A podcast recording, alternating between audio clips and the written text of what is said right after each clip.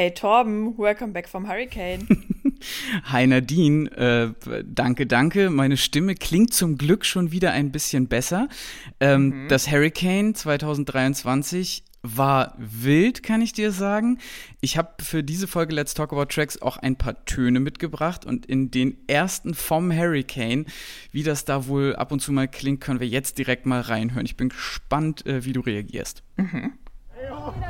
The Matrix is breaking. Oh fuck, das ist ein Wirbelsturm. Das kommt eine Windhose. Ein Wirbelsturm.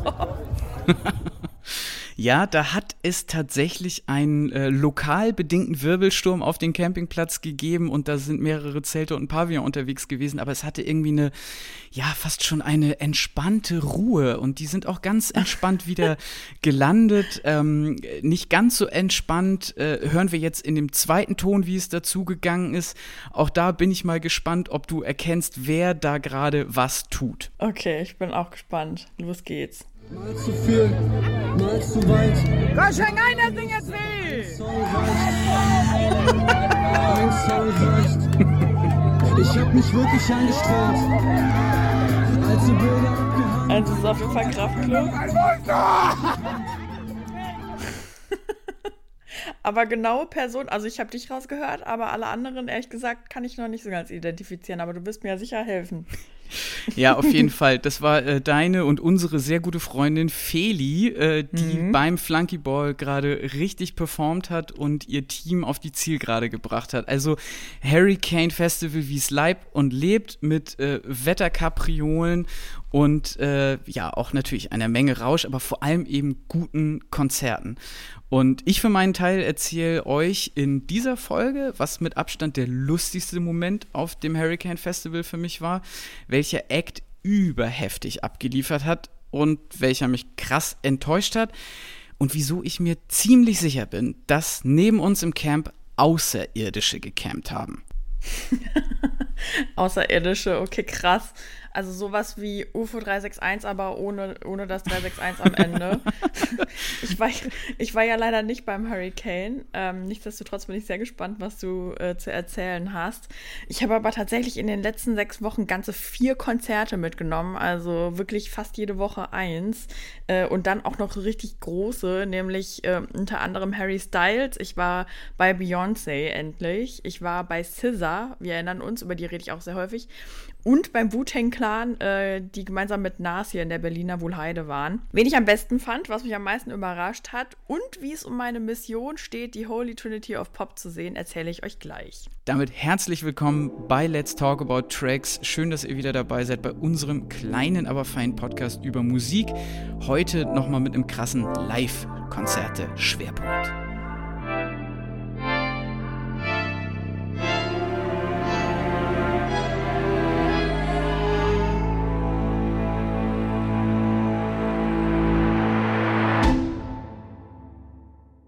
Hey Torben, wie geht's dir?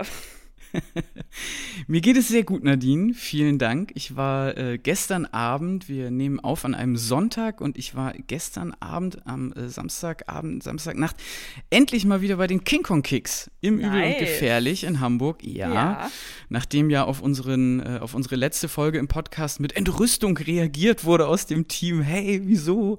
Sag doch einfach Bescheid, dann kommst du da auf, äh, auch ohne Probleme rein. Ja. Ähm, hat es diesmal wunderbar geklappt und äh, es war eine, ein Raging Fest. Also es hat richtig Spaß gemacht wieder. Die Tracks zünden immer noch. Das Publikum ziemlich jung, fand ich, äh, ja. aber total cool. Also da wurde äh, sowohl bei Provinz und wie sie alle heißen mitgegrölt, als aber auch immer noch bei der perfekten Welle von Juli. Also ich glaube, wow. da haben, ja, da haben wir gerade äh, eine junge Generation von, von Indie-Rock begeisterten äh, Menschen, die äh, einfach Bock haben, sich genau die Tracks rauszusuchen, auf die sie gut feiern können. Das hat ja. echt Spaß gemacht. Also Shoutout an Christian und Gabi von den King Kong Kicks hat wieder sehr viel Spaß gemacht. Sehr schön. Ich kam ja letztens auch in den Genuss, nochmal zu einer King Kong Kicks Party zu kommen, ähm, war aber gar nicht so lange da tatsächlich und es war aber trotzdem auch wieder sehr schön. Der Vibe hat gestimmt, wie immer. Sehr gut. Da ich meinen Kater, wie ihr hören könnt, diesmal sehr gut überwunden habe, auch das ich sag's, wie es ist. Auch das ist nicht bei jeder Let's Talk About Tracks Folge so einfach gewesen. ähm, natürlich jetzt die Gegenfrage, Nadine, wie geht's denn dir? Mir geht's gut. Ich war gestern auch unterwegs, aber auf einer privaten Veranstaltung. Deswegen ein bisschen äh, wenig geschlafen, aber ich komme ganz gut damit klar. Und natürlich, die letzten Wochen haben mich sehr beflügelt, äh, weil ich, wie gesagt, sehr viele tolle Live-Acts gesehen habe und mich freue, meine geistigen Ergüsse dazu loszulassen. Deswegen lass uns gerne anfangen. Yes, das machen wir, aber natürlich wie in eigentlich allen Folgen von Let's Talk About Tracks erstmal mit dem Track der Woche. Nadine, ja. schieß los. Dein Track der Woche, was hat dich jetzt durch diese Woche getragen? Ja, tatsächlich ähm, fange ich an mit etwas, was auch schon direkt einleitet wieder in die Konzerte, über die ich spreche. Also ich musste wirklich kurz drüber nachdenken, was ich heute mitbringen will. Und das, was mich am meisten beschäftigt hat, war das Beyoncé-Konzert, auf dem ich war, ähm, mhm. jetzt am Mittwoch. Und äh, das erste Lied, was sie gespielt hat, ist auch eines der ältesten, beziehungsweise der Namensgeber ihres äh, Debütalbums, Dangerously in Love von Beyoncé. Meine, man erinnere sich, das Albumcover, da hatte sie so ein Kettenhemd an mit so Glitzersteinchen und einer Low-Waist-Jeans. So lange ist das schon her. und ehrlich gesagt, ich habe das auch immer so ein bisschen ignoriert, das Lied. Das ist so eine Ballade, also wirklich sehr balladig. Mhm. Ähm, nun wusste ich aber, dass das der erste Track sein wird, den sie auf der Tour spielen wird und habe mich dann irgendwie noch mal so ein bisschen durch das Archiv gewühlt und geguckt, hm, okay, was, was, was wird sie wohl spielen? Und den total für mich entdeckt. Und seit ich den äh, vor der Tour jetzt gehört habe, fand ich den richtig, richtig geil und habe den die ganze Zeit gepumpt und natürlich meine Performance geübt für Mittwoch. Ähm, und deswegen ist Dangerously in Love von Beyoncé mein Track der Woche. Was ist denn deiner? Ich glaube, es ist ein bisschen Kontrastprogramm, oder? Es ist ziemlich krasses Kontrastprogramm, das muss ich schon sagen. Aber mir ist gerade was aufgefallen, äh, ja. äh, was du erzählt hast, dass du ins Archiv gegangen bist. Nadine, ja. bist du Setlist-Leser? Uh, Tom, über diese Frage wollte ich mich sehr gerne mit dir unterhalten. Ah, okay. Ähm, das können wir sehr gerne an späterer Stelle auch nochmal machen, denn mich interessiert auch brennend, wie du dazu stehst. Aber ja. Sp Spannungsbogen offiziell gesetzt. Äh, ja. Alle äh, Setlist-Leserinnen und Leser und alle Anti-Setlist-Leserinnen und Leser, brace yourself. Ich glaube, dass, also ich glaube, wir haben Meinungen zu diesem Thema. Ja.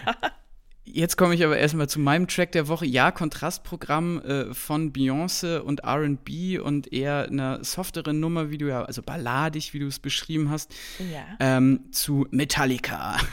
Ja.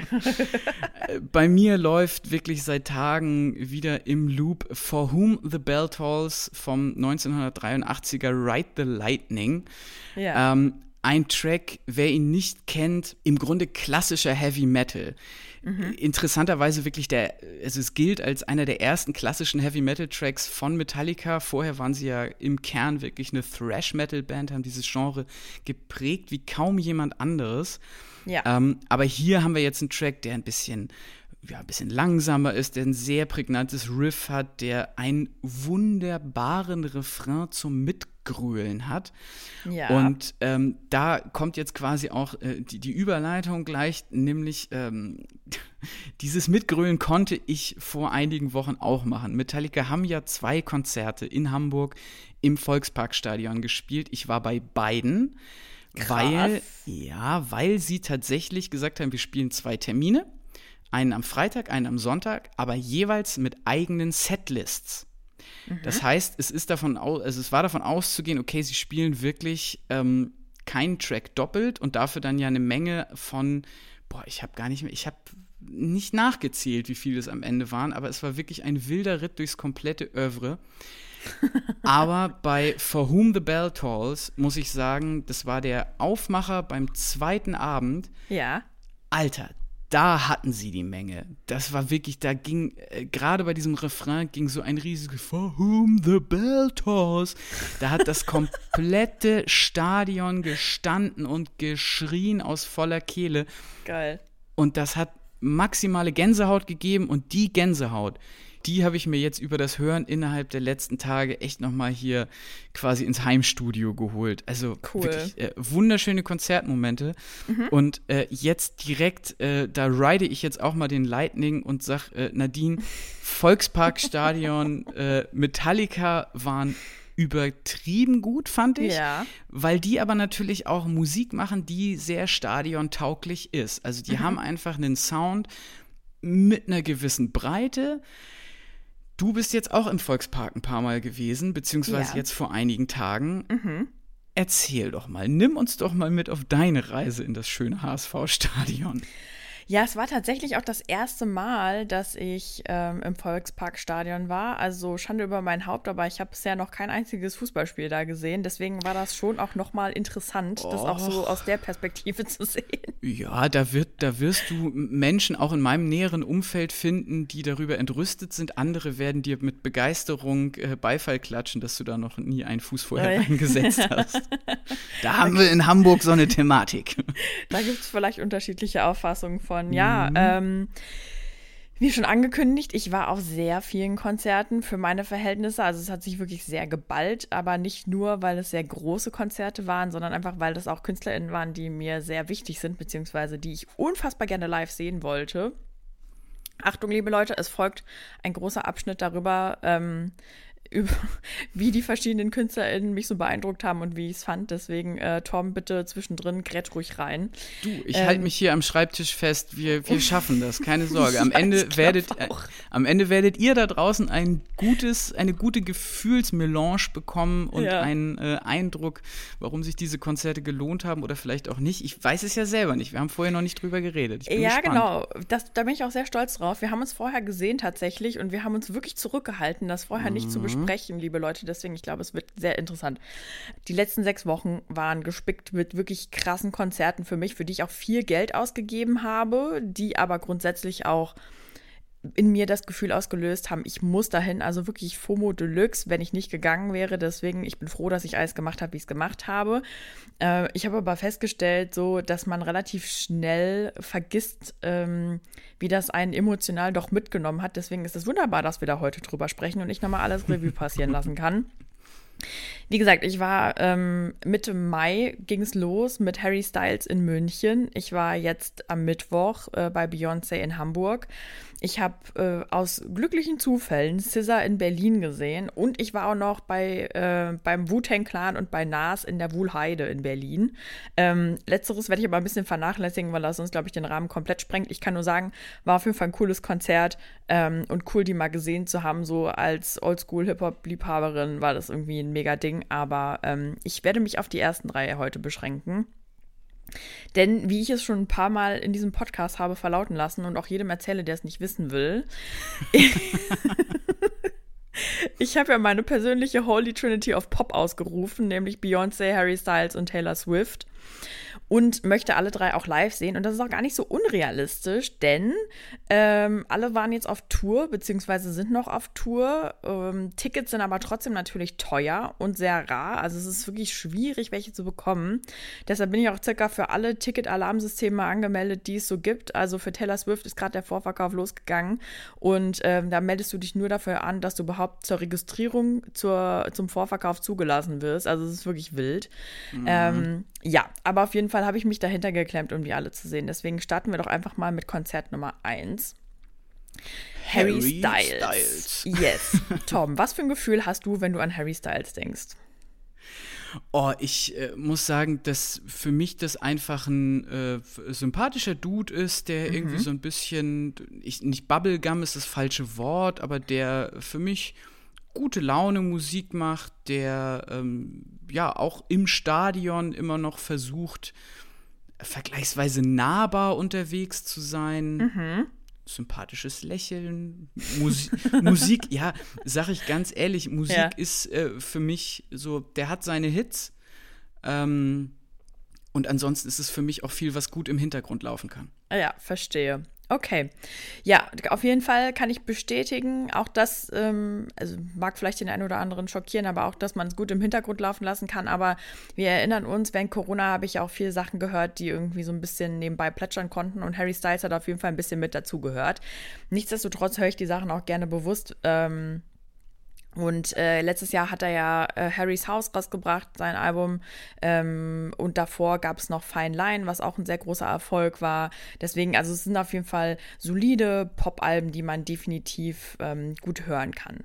So, und der war letztes Jahr auch schon mal auf Tour. Und da habe ich mich ein bisschen geärgert, dass ich kein Ticket gekauft hatte, weil ich war auch vorher so ein bisschen so, hm, naja, muss man den live sehen. Äh, und habe dann festgestellt, hm, naja, doch, den würdest du doch ganz gerne sehen. Und ähm, ja, dann haben wir uns eben bemüht äh, darum, ich war mit meiner Freundin Luisa da, Tickets zu bekommen für seine Shows, die er dieses Jahr gespielt hat in Deutschland. Und ich muss ganz ehrlich sagen, meine Erwartung war so eine sehr flamboyante Show, viele bunte Farben, viel Tanzen, mhm. ähm, viele Teenies, ich dazwischen. Ähm, ich, muss, ich muss auch sagen, ich wurde so ein bisschen angefixt dadurch, dass ich auf TikTok halt gesehen habe, ähm, wie sich Fans extra Outfits geschneidert haben und Hüte beklebt und Strasssteine hier und da und Federboas und äh, irgendwie Brillen in Herzchenform und so. Und irgendwie hat mich das ein bisschen abgeholt, so diese dieses heile Welt-Ding. Mhm. Ich muss auch sagen, ich habe grundsätzlich den Eindruck, dass egal für welches Konzert, ich weiß jetzt nicht, wie es vielleicht bei Metallica war, ne, ähm, aber dass nach Corona alles an Kleidung nochmal rausgeholt wird, was sonst in den Weiten im Schrank hinten lag, also äh, da so ganz hinter den Jogginghosen. Also wirklich alle Konzerte, auf denen ich jetzt war, waren so davon geprägt, dass die Crowd so krass durchgestylt und angepasst war. Also alle haben so richtig Bock irgendwie nochmal ähm, eine extra Schippe draufzulegen, was ihre Outfits betrifft, fand ich sehr interessant auf jeden Fall. Da kann ich schon mal vielleicht mhm. reingrätschen und sagen, ja. bei Metallica war das nicht so. also bei Metallica muss ich gestehen, dass man zwischendurch natürlich einige der äh, sehr opulent geschminkten und gestylten ja. Damen ähm, aus dem Bereich äh, Goth mit am Start hatte, was ja. ich auch immer wieder beeindruckend finde, deren Outfits. Aber ansonsten muss ich schon sagen, dass der Phänotyp männlich längere blonde Haare mit Pferdeschwanz, mhm. schwarzes Bandshirt und ähm, eine Shorts dazu. Ja. Der hat dominiert. Okay, verstehe. Stra Strasssteine habe ich da vergleichsweise wenig gesichtet.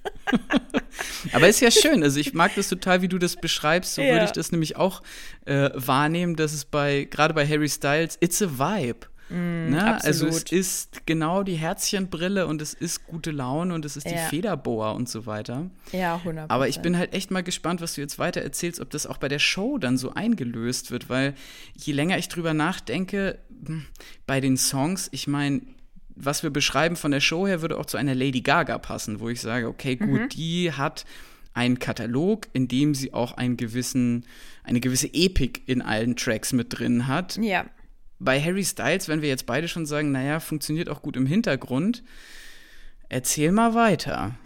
Ja, also es war wirklich, wirklich richtig gut. Also es war super persönlich, die ganze Show.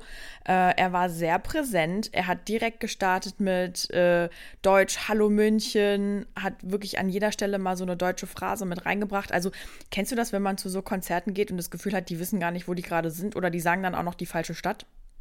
Du, äh, bin der äh, Seen That. Also ich sage nur ein legendäres Konzert von Sohn im Hamburger Mojo, wo er sich nochmal ganz herzlich bei dem lieben Publikum aus Köln bedankt oh hat. Oh nein!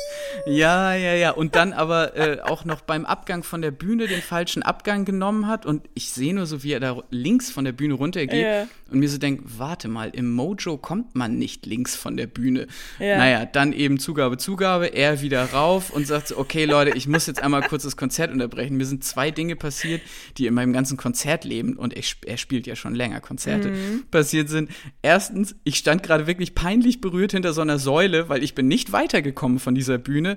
Und zweitens, es tut mir schrecklich leid, ich habe mich gerade bei Köln bedankt. Ihr seid Hamburg. Sorry, es ist oh, schon eine lange Tour. Ja, krass, ey. Okay. Aber schön dass, schön, dass Harry wusste, dass er in München ist. Ja, also es war wirklich, es war wirklich krass. Er hat ähm, das ist scheinbar auch so ein Muster, was er hat, wenn er in eine Stadt fährt oder wenn er in ein Land fährt, dass er wirklich auch immer dann so bestimmte Phrasen dabei hat und was lernt. Also er ist wirklich interessiert. Er hat dann auch noch mal erzählt, dass er in München schon an der Eisbachwelle war, weißt du, da wo die Leute surfen mhm. und so. Mhm. Und er ist auch am Tag darauf, der hat zwei Shows in München gespielt, gesichtet worden, wie er joggen war im Hofgarten. Also ähm, es war wirklich äh, irgendwie ganz schön zu sehen, dass er auf jeden Fall weiß, okay, er ist da und wer die Crowd irgendwie so ist. Mhm. Ähm, und hat sich auch wirklich krass drauf eingelassen. Ähm, er hat immer so ein Segment äh, während der Show, wo er die Leute auffordert, ihre Schilder zu zeigen. Also die haben dann halt so mm, Pappschilder irgendwie gestaltet und dann beantwortet er immer so eine Frage, die die Leute stellen.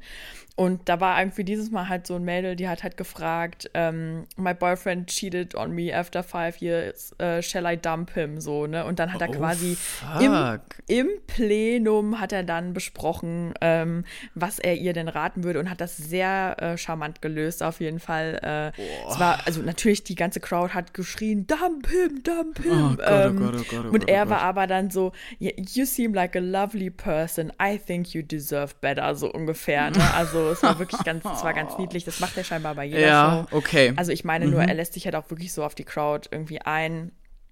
Ähm, er hatte super viel Spaß beim Performen, das hat man ihm richtig angesehen. Also er war mega happy, seine Stimme war echt gut dafür, dass der echt auch schon seit zwei Jahren auf Tour ist. Das muss man sich ja vorstellen. Ne? Also zwischendrin haben die Leute was auf die Bühne geworfen, unter anderem so einen Cowboy-Hut und der hat den aus dem Stand gefangen und aufgesetzt. Richtig krass. Also wir waren alle sehr impressed auf jeden Fall. Ähm, und grundsätzlich, was ich auch irgendwie total nett fand, war, ähm, dass er halt seiner Band total viel Platz gelassen hat. Also erstmal, seine Band fast nur Frauen, sehr viele tolle Frauen. Die Schlagzeugerin fand ich mit am besten, die hat es echt super, super gut gemacht. Er hat äh, jedem Bandmitglied nochmal ein Solo eingeräumt, was ich auch super nice fand. Krass, ja. Ähm, also sehr divers äh, alles besetzt, was ich irgendwie total sympathisch und cool fand. Die waren einfach auch echt gut. Er hatte Blechbläser mit dabei, was natürlich auch noch mal so ein ganz anderes Gefühl irgendwie einem mitgibt. So ähm, genau und äh, ja, also so das Bühnenbild war echt auch cool gemacht, war jetzt nicht super spektakulär. Es gab quasi sowas wie so ein Dreieck in der Mitte, wo er dann so rausgelaufen kam und dann wurde gespiegelt auf beiden Seiten, also rechts und links, äh, wenn er gefilmt wurde und so. Aber ähm, ja, er hat ja so dieses ähm, Thema Harrys Haus, wie gesagt, so wie sein Album auch äh, heißt. Und das wird dann halt immer wieder gespielt. Also der Anfang war da so zum Beispiel sein Weckton, den er wirklich auch zu Hause hat.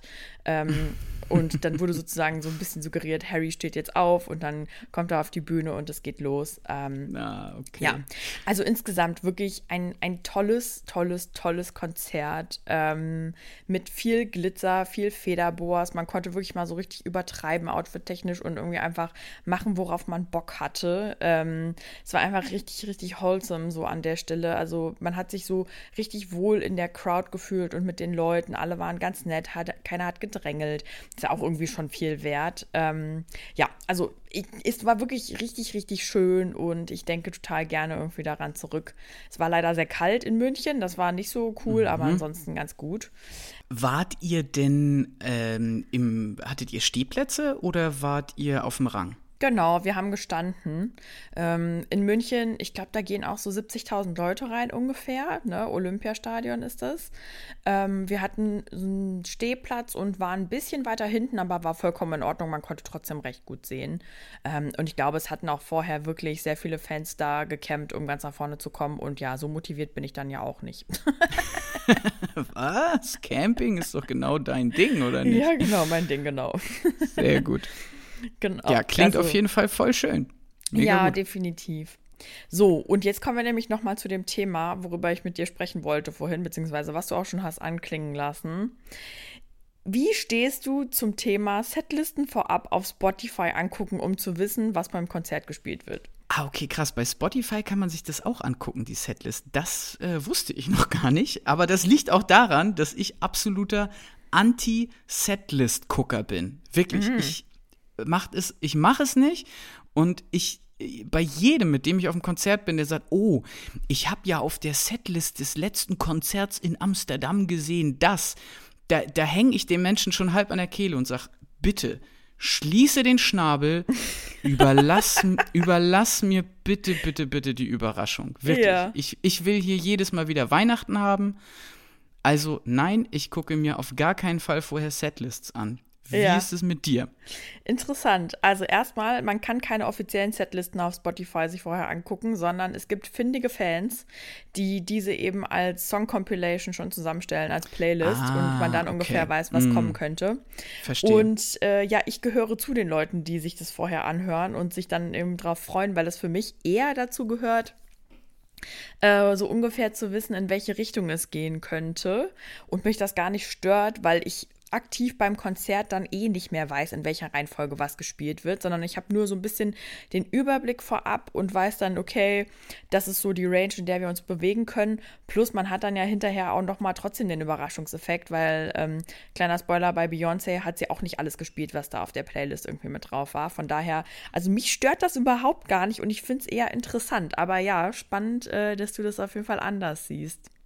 Also ich finde, wie gesagt, dass man sich da die, die, die Überraschung bis zu einem bestimmten Grad wirklich mit vermiest. Ich verstehe zwar, dass du sagst, okay, ich will gucken, in welche Richtung das geht, aber Ja. selbst da wäre mir das Risiko einer Enttäuschung im Vorwege zu groß. Also ich erinnere mich an Touren der Arctic Monkeys, wo ich auch dachte, oh, holst du dir das Ticket? Na, guckst du halt mal in die Setlist rein. Wenn sie nur hier ihre Lounge-Mucke spielen irgendwie, dann kannst du es dir ja auch sparen, so nach dem Motto.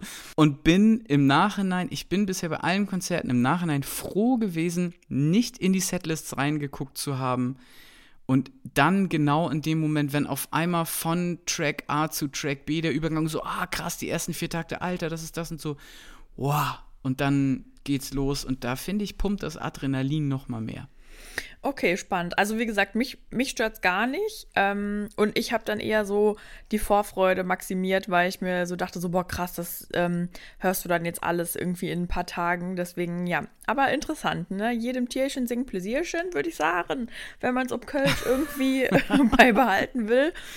Ich Und- würde vor allem mal sagen, ihr da draußen schreibt uns jetzt mal, wie ihr das seht. Setlist angucken oder nicht angucken. Ja, Wir klären das jetzt spannend. ein für alle Mal. Ihr entscheidet und schreibt uns, was sind Argumente dafür, dagegen. Ich lasse mich ja auf Diskussionen ein, so ist es ja nicht. Ja. Überzeugt mich. Ja, lass uns da draußen mal eine Spotify-Umfrage machen. Ich schalte das hier mal äh, mit rein. Bin ich gespannt auf jeden Fall, was ihr dazu sagt. Anyway, ähm, ein weiteres Konzert, wo ich mir die Setlist vorher angeguckt habe, ist nämlich das von Beyoncé Giselle Knowles Carter, äh, wie sie mit vollem Namen heißt. Ähm, Wie förmlich. Ja, genau. Ähm, ich habe ja Beyoncé im Jahr 2018, wenn ich mich recht erinnere, das letzte Mal gesehen auf der On the Run Tour, gemeinsam mit ihrem Ehemann Jay-Z hier in Berlin. Ähm, und da fand ich es schon ganz toll. Also es ist wirklich mit eins der besten Konzerte, was ich jemals gesehen habe. Ähm, und als ich dann wusste, so, okay, es kommt ein neues Album raus und dann wird sie safe auch touren, äh, war ich mir sicher, okay, ich muss auf jeden Fall dahin. Und dann ist äh, vor einem Jahr Renaissance rausgekommen, was äh, ein Album ist, wo ich auch wusste, nochmal extra wusste, ich muss das live sehen. Also es war jetzt nicht nur, ich muss Beyoncé live sehen, sondern ich muss dieses Album per se live sehen. Ähm, das Album ist Teil ähm, einer Trilogie, wie gemunkelt wird. Also es ist nicht offiziell bestätigt, aber es soll wohl noch zwei weitere auf äh, Renaissance aufbauende Alben geben. Und ich habe letztens noch überlegt, also Beyoncé ist jetzt 41, ne? Wenn die fertig ist mit dieser Trilogie, ob sie dann wohl aufhört, weil eventuell ist sie dann so um die 50. Who knows? Ähm, deswegen es wurde auch noch mal so in den Raum gestellt von meiner Begleitung, äh, mit der ich beim Konzert war. Wer weiß, wie lange sie überhaupt noch macht. Also, ne? Keine Ahnung. Bin mal gespannt. Ja, ähm, ja, guter Punkt. Ich muss gestehen, ich hätte gedacht, dass sie älter ist als 41. das ü- überrascht mich jetzt doch ein bisschen. Ja. Ähm, liegt aber vielleicht auch daran, dass sie im Musikbusiness ist seit ewig und Ja. drei Tagen. Ja, ja. Ähm, ich muss ja sagen, Freunde von mir waren jetzt gerade auf der Abschiedstour von Elton John. Cool. Und ich, ich würde, ja, deswegen, also ich wäre mal entspannt, was das Aufhören Ja. von solchen KünstlerInnen angeht. Ja. Also ich glaube, dass Beyoncé, wenn sie jetzt noch drei heftige Alben rausballert, dann vielleicht eine längere Pause macht und dann aber nochmal mit irgendeinem Spätwerk rauskommt, vielleicht genretechnisch sich nochmal weiterentwickelt. Mhm. Aber ich verstehe total, dass da eine gewisse Torschlusspanik geherrscht hat. Ja, auf jeden Fall. Aber ähm, genau, ich würde noch mal gerne auf, auf das Album generell eingehen, weil ich glaube, manche Leute, die auf dieser Tour waren, waren ein bisschen enttäuscht davon, dass es nicht so eine Hit-Tour war, denn ähm, sie hat durchaus primär sich auf das Album fokussiert, äh, was sie rausgebracht hat. Und Renaissance ist einfach eine Celebration des House-Sounds von vor 25 Jahren ungefähr. Ne? Also Äh, es ist wirklich super tanzbar, viel Hauselemente einfach drin. Sie hat auch krasse Samples bekommen. Also jetzt zum Beispiel äh, Donna Summers I Feel Love in äh, einem Song mit drin. Dass dieses mm. uh, ne, ich will es gar nicht nachsingen, ich kann es eh nicht, aber es ist auf jeden Fall, glaube ich, echt schwer, dieses Sample zu kriegen. Ähm, und grundsätzlich feiert sie einfach die Ballroom-Szene der 80er, 90er Jahre aus New York, die auch wirklich von queeren und schwarzen Menschen äh, geprägt wurde.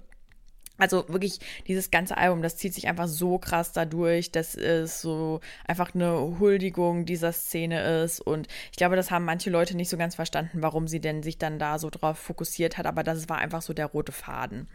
Und ich fand das total toll. Und mich würde jetzt an der Stelle wirklich mal interessieren, so wie du es ja beschrieben hast und so wie ich das Album auch gehört habe, mhm. ist es ja primär was, was im Club funktioniert. Und jetzt standet ihr in einem riesigen Stadion transportiert sich da dieser Vibe von dieser Musik? Also erstmal tatsächlich technisch gefragt. Ja. Hat das vom Ton her geklappt? Ja.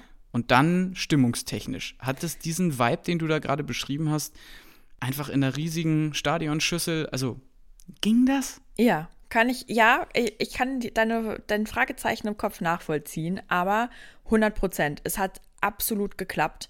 Ähm, ich, ich würde auch mal die These in den Raum schmeißen, dass es jetzt gerade post-Corona besonders gut geklappt hat, ähm, weil mhm. alle Leute hatten so Bock zu tanzen. Die Crowd war so toll, ne? Also wirklich, mhm. die Leute hatten die Kostüme nachgemacht. So, sie hat halt ganz viel mit so Silberelementen und sowas auf dem Album gemacht. Ähm, das heißt, es gab wirklich überall Glitzer und überall Silber und Pailletten ohne Ende. Dann gibt es auch noch Leute, die haben da so Fächer mitgebracht, was auch nochmal halt eben eine Besonderheit ist, weil gerade weil dieses Album so eine Celebration of the Queer Community ist, war natürlich auch besonders für Queer Community vor Ort so, ne? Und das irgendwie, das hat einfach was gemacht, so dass man halt gemeinsam irgendwie das gefeiert hat, so. Ähm, alle haben mitgesungen und getanzt. Die Technik war auch einfach sehr gut. Also Volksparkstadion, mhm. wirklich, Akustik war super, kann ich mich gar nicht beschweren. Und dementsprechend, ja, also kann ich 100% sagen, ist es auf jeden Fall gut rübergekommen. Ich muss aber auch einmal dazu sagen, Beyoncé selber war auch so gut drauf. Die hat so gestrahlt, gelacht beim Performen. Die Energie war so ansteckend, ähm, dass man eigentlich gar nicht anders konnte. Und weil ich ja auch schon mehrere Konzerte gesehen hatte, jetzt konnte ich auch vergleichen, wie war sie beim letzten Mal und wie war sie dieses Mal. Es war mhm. einfach wahnsinnig gut. Also wirklich hammer, hammermäßig. Ähm, die Crowd war toll, die Musik war toll, die Technik hat gut funktioniert. Sie hat gesungen, also ich, keine Ahnung, wie die jeden Tag so ein Konzert spielt. Das ist echt Wahnsinn. Ähm, aber es hat funktioniert. Ähm, ich habe ja für die Karten auch wirklich ultra viel bezahlt. Ne? Ich habe es vorher schon mal gesagt, aber ich habe äh, für diese Tour 266,50 Euro bezahlt pro Ticket. Ich habe zwei Tickets Dio. gekauft. Ja, also oh. Es war einfach krass ich schiebe das auch so ein bisschen auf Ticketmaster. Ich würde euch nicht empfehlen, bei Ticketmaster Tickets zu kaufen. Ich habe nämlich das Gefühl, mhm. dass man da wirklich einfach ähm, mehr Probleme als Vorteile hat. Aber gut, ist jetzt auch mhm. irgendwie ein Learning. Ich konnte zum Beispiel mein Ticket ähm, drei Tage vorm Konzert nicht mehr übertragen technisch. Ähm, ich hatte voll die Probleme beim Weiterverkauf, weil man das über die App reinladen musste. Also wirklich einfach nicht cool. Mhm. Nichtsdestotrotz, ich hatte Early Entry bei mir mit drinne. Ich habe extra Merch bekommen und das war nicht so ein Schmutz-Merch, ne, so Sachen, die man gar nicht gebrauchen kann, sondern wirklich eine Renaissance Tour Cap, ähm, nochmal so eine Tasche, so ein Ding zum Wedeln. Also es war echt, ähm, hat sich auf jeden Fall gelohnt. Und äh, ja, also die Show nachher hat es einfach rausgerissen, noch und nöcher. Also ich würde jederzeit wieder 266,50 Euro bezahlen, weil es wirklich einfach so gut war. Es waren drei Stunden Show geplant, Torben. Drei mhm. Stunden sollte die das durchziehen. Sie hat nur zweieinhalb mhm. gemacht, weil die Veranstalter sich beschwert haben darüber, dass es zu lange ist. Sie hat manche Tracks dann nur so mhm. kurz angespielt. Ähm, und ich sag's dir ganz ehrlich, nach zwei Stunden, ich habe so mitgesungen und also ich konnte nicht mehr, wirklich, ne? Mein Körper hat gesagt, no, just stop. Ähm, aber ja, also sie hat echt durchgezogen, fand ich richtig krass. Und also es war wirklich so, bei jedem Song wusste man gar nicht, wohin mit sich, weil man so mit drinne war. Ähm, Und äh, ja, also die Visuals waren auch Hammer. Sie hat irgendwie 99 Mal die Outfits gewechselt. Die TänzerInnen waren hammermäßig, haben auch noch mal ein Solo zum Schluss bekommen. Sie flog raus auf einem Pferd. Also es war wirklich einfach nur Wahnsinn. Wahnsinn. Und der Jizza saß hinter uns, was auch voll krass war. Ähm, Guck an. in so einer Loge, die du auch selbst kaufen konntest. Also die Tickets neben Jay-Z konntest du kaufen für mehrere tausend Euro. Ähm, Was auch, stell dir mal vor, ne? Du kaufst den Ticket und dann sitzt du neben Jay-Z, also auch richtig krass. Ähm, ja, Aber war das so angepriesen im Sinne von kauf diese Tickets für einen Extrapreis, weil dann sitzt du neben Jay-Z oder war das dann für die Leute quasi Zufall? Nee, ich glaube, das war für die Leute Zufall. Ähm, Ah, Aber okay. ja, also er saß da halt einfach dann irgendwie mit dabei, was Mhm. irgendwie echt krass war. Ähm, ja, war irgendwie auch noch mal ganz cool, äh, ihn irgendwie da so zu sehen, dass er auch so als Support irgendwie mit dabei ist bei der Tour. Ähm, wie gesagt, ich kann nur sagen, es hat sich auf jeden Fall 100% äh, gelohnt und ich bin immer noch super beflügelt. Ich gucke die Videos die ganze Zeit, die ich gedreht habe an dem Abend und ich weiß auch auf jeden Fall von mehreren Leuten, dass es ihnen genauso geht. Von daher so, ne, Money well spent gerne wieder. Ich würde auch, ich würde auch gerne da an der Stelle eine Lanze für dich brechen Ja. bei den Ticketpreisen, weil fairerweise jeder Mensch braucht ein Hobby. Das gehört mit zu deinen Main-Hobbys dazu und andere Leute geben sehr viel Geld für, weiß ich nicht, Antiquitäten aus, Vinylplatten, ähm, Eisenbahnen oder, Ja. weiß ich nicht, ein AMG Mercedes und du bezahlst dann halt sehr viel Geld dafür, deine Künstlerin zu sehen, bei der ich ja nun wirklich weiß, dass du schon sehr lange sehr großer Fan bist. das stimmt. Und ja. da finde ich es, äh, finde ich es auch sehr wholesome, dich darüber so reden zu hören. Also Ja. total schön. Freut mich, dass du da so eine gute Experience hattest. Auf jeden Fall. Ich habe auch bei mir im Instagram-Feed gesehen, dass natürlich viele Leute hier aus der Stadt da waren. ja, Ja, und bei Ticketmaster, das finde ich wirklich spannend, was du da erzählst, was die Verkaufspraktiken und so weiter angeht. Du hattest mir auch erzählt, dass es beim Weiterverkauf irgendwie total schwierig war, weil Ja. du bei einem Ticket noch nicht genau sicher warst, wer da jetzt wie mit kann und so weiter. Das finde ich natürlich wirklich, wenn man schon solche Preise zahlt, dann, ach Mann, ey, ich kann mich da immer wieder so krass drüber aufregen, was Eventim oder auch Ticketmaster teilweise für Verkaufspraktiken und Mechanismen haben. Oh, let's not go down that road this Ja. time.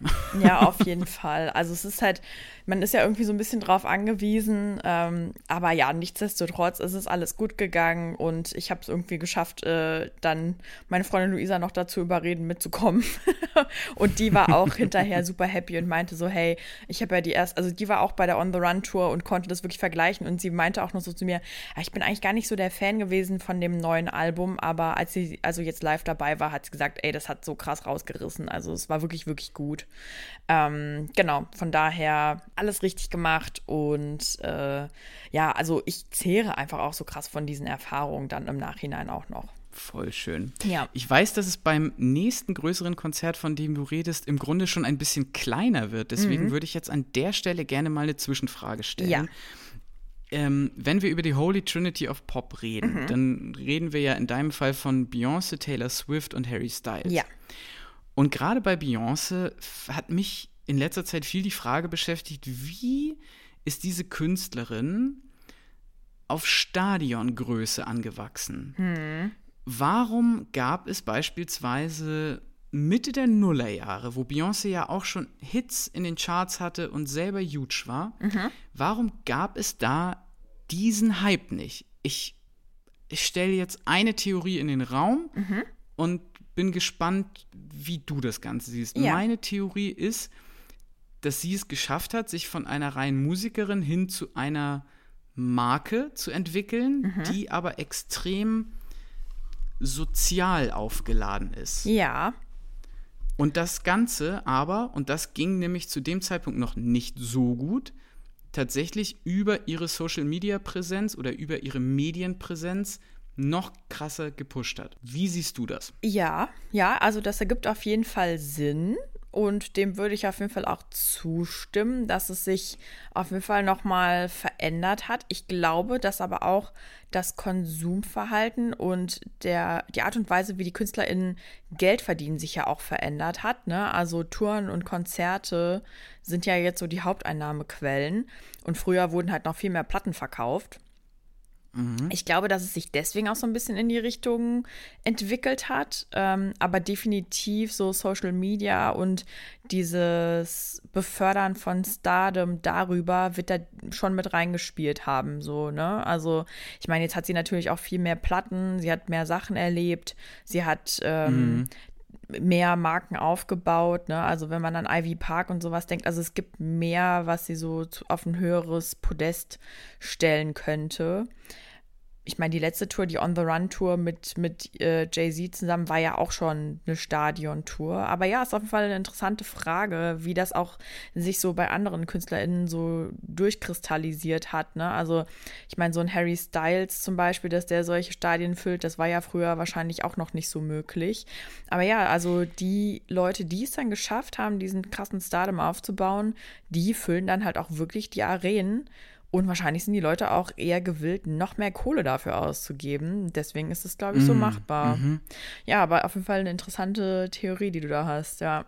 Auch da wieder bin ich sehr gespannt, was unsere Hörerinnen und Hörer und alle dazwischen und außerhalb von äh, genau dieser Frage halten. Also was meint ja. ihr, warum schaffen es einige Künstler in diese unfassbare Größe, also wirklich ja von sie sind einfach nur ein Star hinzu, sie sind im Grunde Überstars mhm. ähm, zu schaffen. Würde mich wirklich mal sehr interessieren, was ihr da beobachtet habt und wie ihr das seht. Ja, wie Cyborgs. Also nochmal kurzer Anschluss zu Beyoncé. Die hat keine einzige Perle geschwitzt, Torben. Ich weiß nicht, wie sie es gemacht hat. Es lief kein Schweiß an ihr runter. Und zwischendrin, also wie gesagt, sie hat ja so einen Track, der heißt Alien Superstar, wo sie auch im äh, Vorlauf irgendwie so als Cyborg auftrat. Und da dachte ich so, ja Mann, du musst ein Cyborg sein, weil wie kannst du nicht schwitzen? Das war so krass. Da würde ich ja. jetzt vorsichtig sein, dass ich selber nicht in irgendwelche Verschwörungsmythen hier abgeleite, was in Hollywood für ja. äh, Methoden mittlerweile erfunden sind, um diese Menschen jünger, weniger schwitzig oder was auch immer zu machen. Ich für meinen Teil in meiner kleinen, äh, in meinem kleinen Heimstudio hier bei 29 Grad in Hamburg schwitze extrem. Ja, oh Gott, Beeindruckend, äh, ja, dass Beyoncé das im Hamburger Volksparkstadion bei einer Drei-Stunden-Show geschafft hat, Alter, da ja, Mann. rauszukommen. Echt mal. Okay, aber lass uns gerne ein bisschen äh, dann abkürzen, damit äh, du auch nicht irgendwie eingehst in deiner kleinen Kammer und ich komme jetzt zum, zum letzten Konzert. So war das nicht gemeint. Nein, so war das nicht gemeint. Aber ja, ich bin gespannt auf Scissor. Ja, Scissor. Och, Scissor ist ja mein absoluter Comfort-Sound. Ähm, ich liebe Scissor. Das hat sich irgendwie auch erst so in den letzten ein, zwei Jahren entwickelt. Eigentlich über Corona, weil ich ja die viel zitierte Women of RB Playlist so viel gehört habe. Und da war immer so richtig viel von ihr mit drauf. Und ihr Album CTRL höre ich auch immer, wenn ich nicht so genau weiß, was ich sonst anmachen soll. Ähm, mhm. Ihr letztes Album SOS ist auch sehr gut gewesen. Übrigens, für alle, die sich gefragt haben, Scissor wird tatsächlich ausgesprochen wie Jizza vom Wu-Tang Clan. Also einfach wie, mhm. wie die Schere im Englischen, wie Scissor. Ähm, genau. Äh, ja, einfach eine krasse Künstlerin, die RB macht mit auch anderen Einflüssen. Also sie hat auch zwischendrin durchaus mal so ein bisschen Rock-Klänge mit drin, gerade auf dem SOS-Album und auch ein bisschen Pop-Anleihen. Aber ja, basically nice RB so, ne? Ähm, mhm.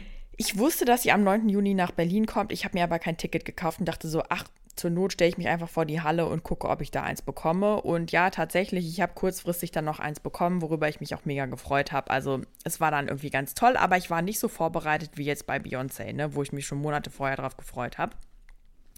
Kleiner äh, Ergänzungspunkt hier an der Stelle. Voract war Ray, die ich auch sehr empfehlen kann. Eine britische mhm. Künstlerin, die auch schon richtig viele Sachen geschrieben hat. Die hat unter anderem äh, mit Beyoncé als Songwriterin schon zusammengearbeitet, durfte aber über viele Jahre nicht veröffentlichen auf ihrem alten Label. Irgendwie haben die die nichts rausbringen lassen. Dann hat sie sich davon befreit und hat äh, ihr Album dann endlich released, hat eine richtig tolle Stimme live, also wirklich wahnsinnige Präsenz auch. Ähm, hatte einen Hit mit Escapism, kann ich euch auch nur ans Herz legen, den euch mal anzuhören. Wirklich eine, eine krasse Stimme, krasse Künstlerin, fand ich auch mega gut live. Und dann kam eben Scissor. Ähm, ja, ey, Wahnsinn einfach. Also, das ging mir halt total ans Herz, als sie da angefangen hat, weil die einfach eine Stimme hat wie, weiß ich nicht, Butter überm Spargel. Es war einfach so schön und so smooth. selten How? wurde eine RB-Künstlerin deutscher beschrieben als sagen, in diesem Moment. how much more Allman can it get, ey, wirklich. Oh. Naja, aber auf jeden Fall richtig, richtig schön. Sie hat wirklich so, äh, das war wirklich ein Best-of-Hits im Vergleich zu Beyoncé. Hammermäßig, alles einfach durchgezogen. Ähm, toll gesungen, wirklich. Äh, tolle Band auch mit dabei. Aber was mich am meisten begeistert hat bei ihr, war wirklich die Bühnenshow. Ich habe noch nie, und ich sage jetzt nochmal, noch nie so eine Bühnenshow gesehen mit so viel grafischen Kniffen visuell so ansprechend, man wusste gar nicht, wo man hingucken sollte. SOS ist ja obviously ein Hinweis darauf, dass man Hilfe braucht. Das Album heißt auch SOS und es war so dieses maritime Muster, was sich überall durchgezogen hat. Sie ist quasi am Anfang eine Schiffsbrüchige, eine Liebesschiffsbrüchige sozusagen, die in Seenot gerät. Also vorher ist sie auf so einem kleinen Kutter und performt auf diesem Kutter. Unter ihr es sah aus, als wären da Wellen. Es war so krass, es sah so realistisch einfach aus. Wahnsinn. So, dann ist sie in Seenot. Ähm, hat dann ein Rettungsboot gehabt, mit dem sie über die Crowd geflogen ist. Da äh, gab es auch Wasser über unseren Köpfen sozusagen mit so Lasern eingeblendet und so einen kleinen, ähm, wie heißt es denn nochmal, so einen kleinen Leuchtturm auch, der dann so hin und her geleuchtet hat. Also es war wirklich, ich muss Bilder irgendwie zeigen auf Instagram, weil es sah so krass aus. Dann ist sie leider gekentert, aber hat natürlich überlebt. und dann gab es so eine krasse Unterwasserwelt mit Quallen und Fischen auf den, ähm, auf den Bildschirmen, auf den Screens. Man wusste wirklich nicht, wo die Augen hin sollten. Das war einfach Wahnsinn. Und dazu halt einfach ihre Stimme, die halt so toll ist und so weich und fließend. Also wirklich Wahnsinn. Also ich war wirklich so begeistert von diesem Konzert und es war irgendwie so unerwartet toll, obwohl ich sie so feiere. Du hast sie gesehen in der Mercedes-Benz Arena oder wo hat die gespielt? Genau, in der Mercedes-Benz Arena, also war ein Innen- Innending sozusagen. Ja, weil ich mich halt gefragt habe, diese ganzen technischen Kniffe, das klingt total faszinierend, Mhm. aber auch das ist natürlich teilweise wirklich dann location-abhängig. Und mh, da würde ich mal behaupten, ist es tatsächlich ausnahmsweise mal ein Glück, dass diese Mehrzweckhallen bei einer bestimmten Größe dann doch alle relativ austauschbar sind. Mhm. Also ob sie jetzt in der Mercedes-Benz in Berlin oder in der Barclays äh, in Hamburg gespielt hat, da wird sich das Konzept übertragen lassen. Mhm. Ja, ja, voll. Es ist natürlich, das nimmt natürlich auf der einen Seite so ein bisschen den, den Charme der einzelnen Location vielleicht. Aber ich sag mal so, im Hamburger äh, Molotow oder Logo hättest du halt auch nicht irgendwie eine Unterwasserwelt mit den Beamern da Ja. äh, realistisch in Anführungszeichen hinbauen können. Deswegen, also das äh, freut mich total, dass Ja. das ähm, über solche Mittel dann auch äh, dich so begeistert hat. Voll gut. Auf jeden Fall. Also es ist so richtig. Ich, also, wenn ich jetzt mal ein Fazit ziehen sollte zu allen Konzerten, ne? Das waren wirklich drei KünstlerInnen, die mir super nah am Herzen liegen, die ich sehr gerne höre und auch einfach total mag. Und es hat sich nochmal gezeigt, wie schön Live-Musik einfach ist und wie sehr ich das auch während Corona vermisst habe, zu solchen Shows zu gehen, wo ich wirklich, also ich gehe da komplett auf, ich performe da, mir ist alles scheißegal. Ich fühle mich so dann. soll das ja auch sein. Ja, voll. Ich fühle mich dann irgendwie, als wäre ich komplett Teil von dieser Crowd und so. Und ähm, also es war wirklich Wahnsinn. Und auch wenn die Tickets teuer waren, es hat sich definitiv gelohnt. Äh, würde ich jederzeit wieder machen. Und äh, als kleinen Ausblick an der Stelle, wie gesagt, ich bin schon angemeldet für den Ticketalarm für Taylor Swift. Die ist nächstes Jahr in drei Städten in Deutschland, nämlich in Hamburg, in München und in Gelsenkirchen, wo sich irgendwie meine ganze Instagram-Timeline drüber echauffiert. So, where the fuck is Gelsenkirchen? Ähm, aber ja, auf Schalke, obviously. Sollen sich mal nicht so anstellen, die Leute. Mein Gott. Ja, also fände ich auch okay, noch ein anderes äh, Fußballstadion kennenzulernen. I'm fine with that. Ähm, ja, also ich bin total on fire und freue mich total, dass äh, Taylor Swift kommt. Bin mal gespannt, wie die Preise da aussehen werden und hoffe, dass es nicht so ein großes Ticketchaos geben wird wie in den USA. Ich drück die Daumen Danke, und würde danke. da dann jetzt direkt überleiten wollen zu einem Event, wo es kein Chaos mit den Tickets gab Yay! und generell auch irgendwie alles überraschend smooth gelaufen ist, was auch bei Gott keine Selbstverständlichkeit ist. Ja. Leute, äh, ich nehme euch jetzt mal mit auf das Hurricane Festival 2023. Auch dich, Nadine, klemm dich mal unter bei mir. Wir wandern mal eine Runde über den Campingplatz. Ja, sehr schön. Ich habe für die Podcast-Folge äh, ein paar O-Töne mitgebracht. Ähm, Nadine hört sich die jetzt gleich selber auf dem Ohr an. Ja. Äh, kennt die alle noch nicht. Deswegen, das sind jetzt gleich ungefilterte Reaktionen. ähm, als erstes aber vielleicht mal so eine grundsätzliche Einordnung. Es war jetzt das Hurricane Festival 2023 in Schesel vor den Toren von Hamburg, Hannover und wie sie alle heißen. Mein Leib- und Magen-Festival. Ja. Das erste seit Covid wieder. Das erste Wow. Major Festival seit Corona. Yes, 70.000. Nicht ganz ausverkauft, aber trotzdem ähm, wirklich riesengroß wieder. Und ich sag's, wie es ist. Bei den grundsätzlichen Feelings und den besonderen Beobachtungen kann ich schon mal festhalten, es war wie nach Hause zu kommen. Oh. Also, ja, der Campingplatz, der Regular Campingplatz ist mittlerweile ein bisschen kleiner geworden, weil sie mehr Green Camp haben, was ich sehr, sehr, sehr gut finde. Ja. Der Regular Campingplatz zum Teil immer noch wirklich wie Mordor. Also, es, da habe ich wieder Sachen gesehen. Leute, Leute, Leute, da vier Tage in solchen Zuständen. Naja, gut. Da vergessen Nein, die Menschen ihre natürlich sagen, Menschlichkeit, ne? Oh, hör doch auf, ey. Nein, also da war wirklich, bin ich wirklich sehr froh. Ich fahre jetzt, das war jetzt mein elftes Ja, Hurricane. das wollte ich dich noch fragen. ähm, ja, äh, genau, also das elfte jetzt quasi mit drei Jahren Pause durch Corona. Ähm, und bin sehr stolz darauf, dass bei, bei unserem äh, Camp, es waren wieder viele Leute dabei, die schon sehr lange auch mit mir und mit uns dahin fahren. Wir haben das da sauber gehalten. Das sah gut aus. Sehr schön. Ansonsten war es natürlich auch in Anführungszeichen wie immer, dass Flunkyball immer noch ein extrem unterhaltsames Trinkspiel ist Na klar. und dass der Donnerstag als Anreisetag immer noch der rauschigste Tag von allen ist. Ja. Mein Gott, man steckt die Flagge rein, man baut den Pavillon auf, die Zelte stehen und wie gut schmeckt bitte dann das erste Bier? Und wie gut schmecken dann die 39 Bier danach? Und dann irgendwann geht's los mit Mischen und dann ist man irgendwie noch beim Partyground. Da haben dann aber gab's gar nicht irgendwie King Kong Kicks oder Motor Booty Party, die da sonst immer auflegen, Ach, sondern nee, das war am Donnerstag. Diesmal haben da Querbeat gespielt. Aha. Auf dem Hurricane. Ja, ah, doch, die habe ich da auch schon mal gesehen. Mhm, okay. und zugezogen maskulin. Okay, ich, krass. ich sag mal so, ich hätte den Party-DJ in dem Fall wirklich bevorzugt.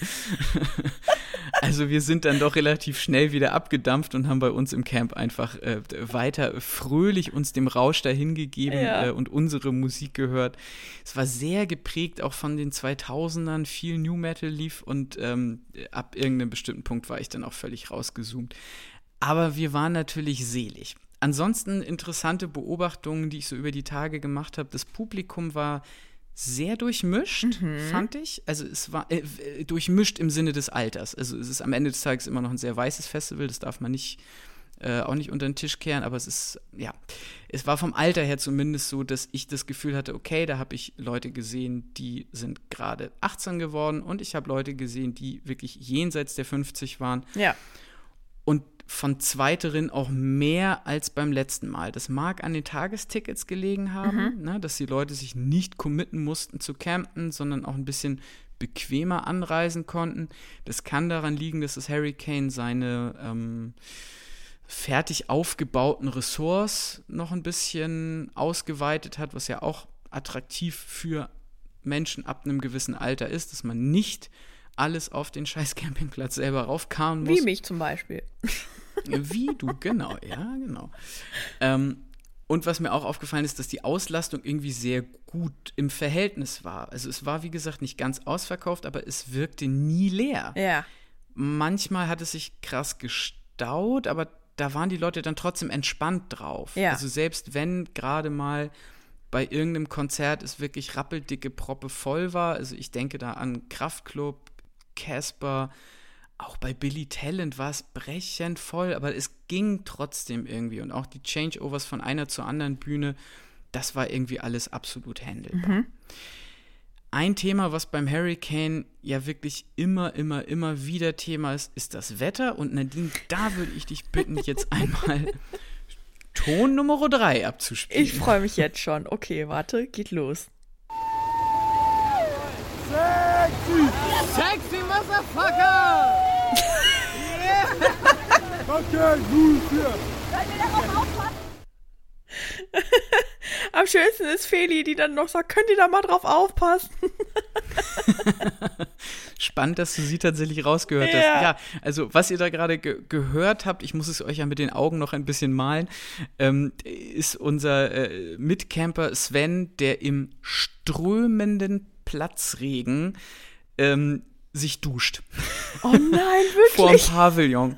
Und ansonsten noch zehn kleine Entlein, die gerade zu Matzen losgehen wollten, Ja. unterm Pavillon sich zusammengekraucht haben, weil aus dem Nichts, und ich sage wirklich aus dem Nichts, ein Regenschauer sondergleichen runtergegangen ist. Wir Krass. hatten eigentlich vier Tage Sommersonne, Sonnenschein. Es war recht warm, es war ziemlich staubig.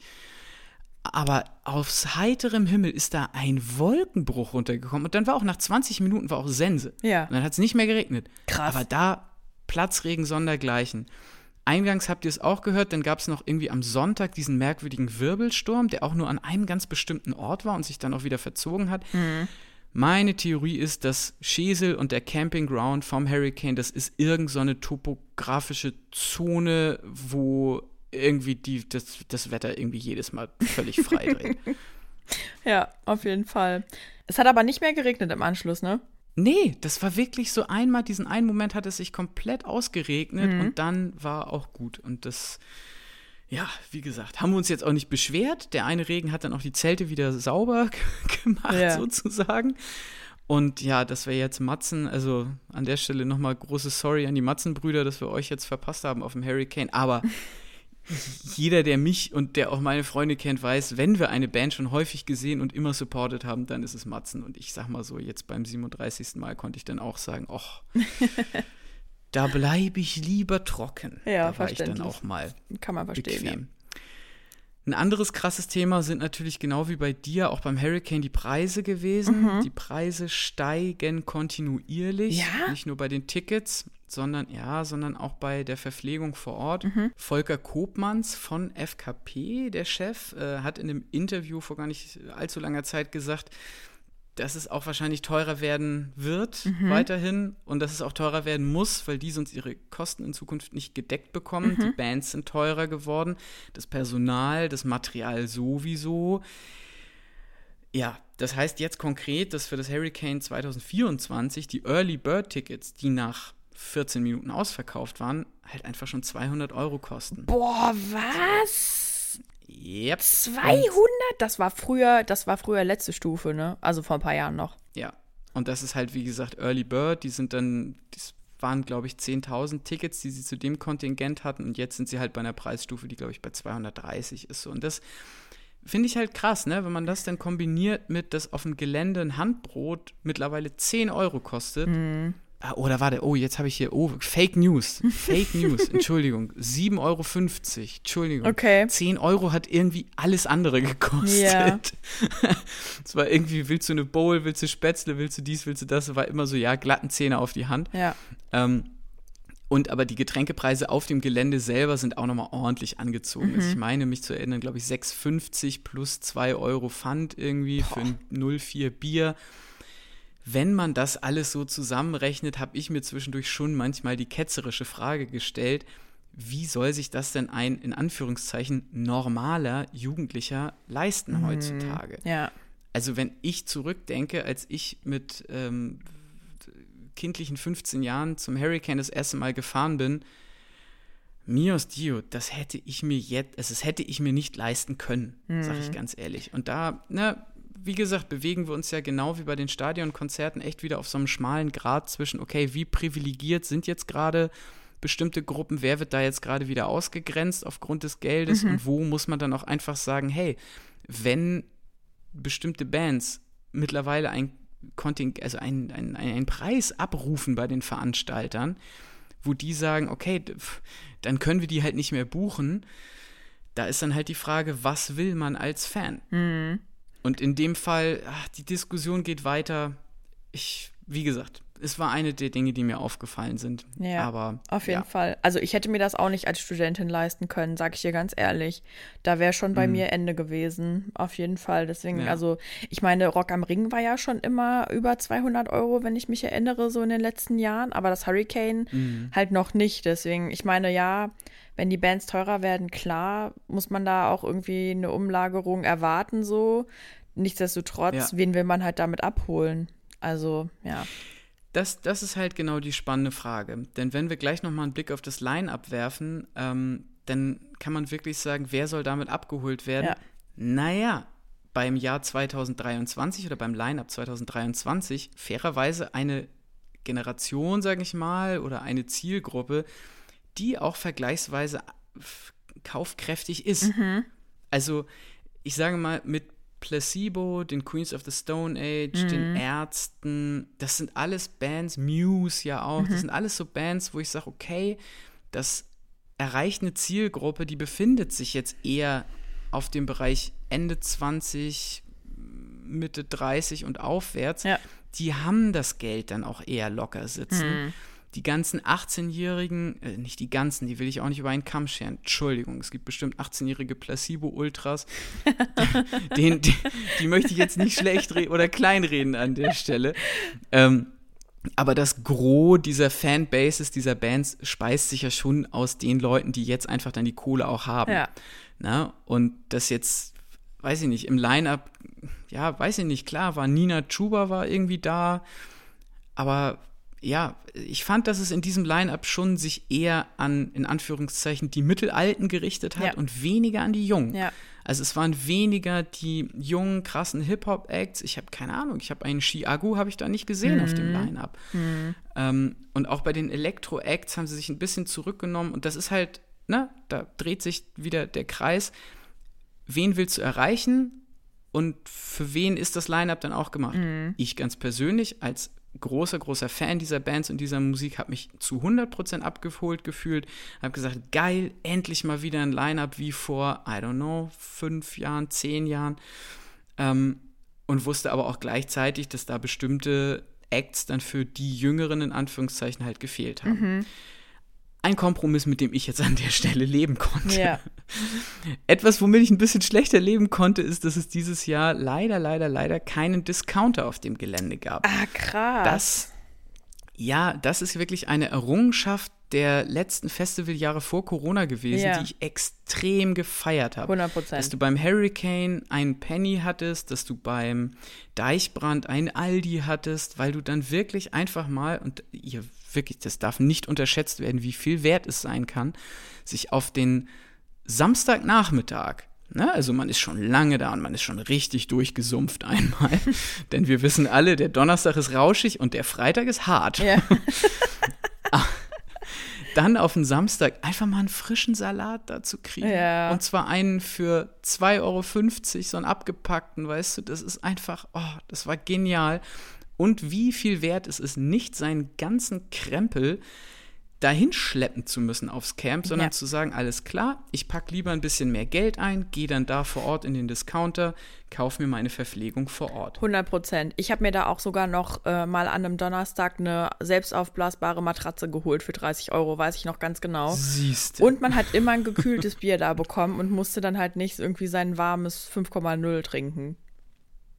Oh, da will ich jetzt nichts gegen das warme 5,0 sagen. Auch das mundet natürlich vorzüglich. Ja, du bist da, glaube ich, ein bisschen Nein, härter ich Nehmen als ich.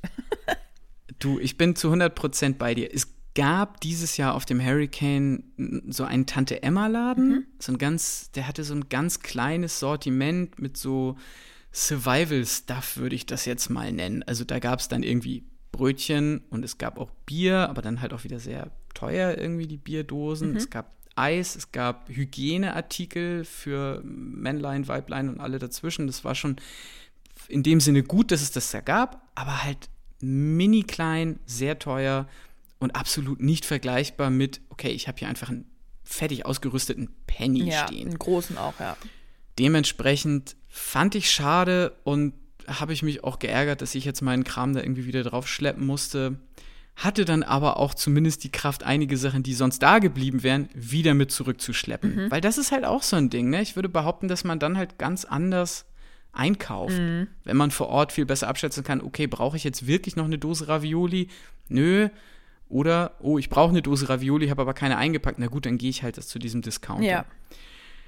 Entsprechend, ich will an der Stelle nochmal eine Lanze brechen. Bitte, liebe Festivals, ich weiß, es ist sackteuer und es ist schwierig mit den Discounter zu verhandeln, aber bitte holt nächstes Mal wieder einen ran. Ja, auf jeden Fall. Das, ist, das macht schon einen großen Unterschied. Ich fand das auch schon wesentlich bequemer ähm, und sinnvoller, auch dass man sich darauf verlassen konnte, dass man da eigentlich alles gekriegt hat. Dann lass uns jetzt vielleicht einmal von meiner Shopping-Experience einmal rüberwandern zur Musik und den Konzerten. Denn da Unbedingt. muss ich ja sagen, das äh, Hurricane Festival war, ist und wird für mich immer der Ort bleiben, wo ich am meisten Konzerte in einer kurzen Zeit sehen kann von KünstlerInnen, die ich wirklich geil und spannend finde. Also ich bin noch nie vom Hurricane gefahren und war so, oh ja, habe ich ja irgendwie gar keinen gesehen, der mich jetzt irgendwie geflasht hat. Sondern es gab immer Highlights, es gab immer auch Lowlights.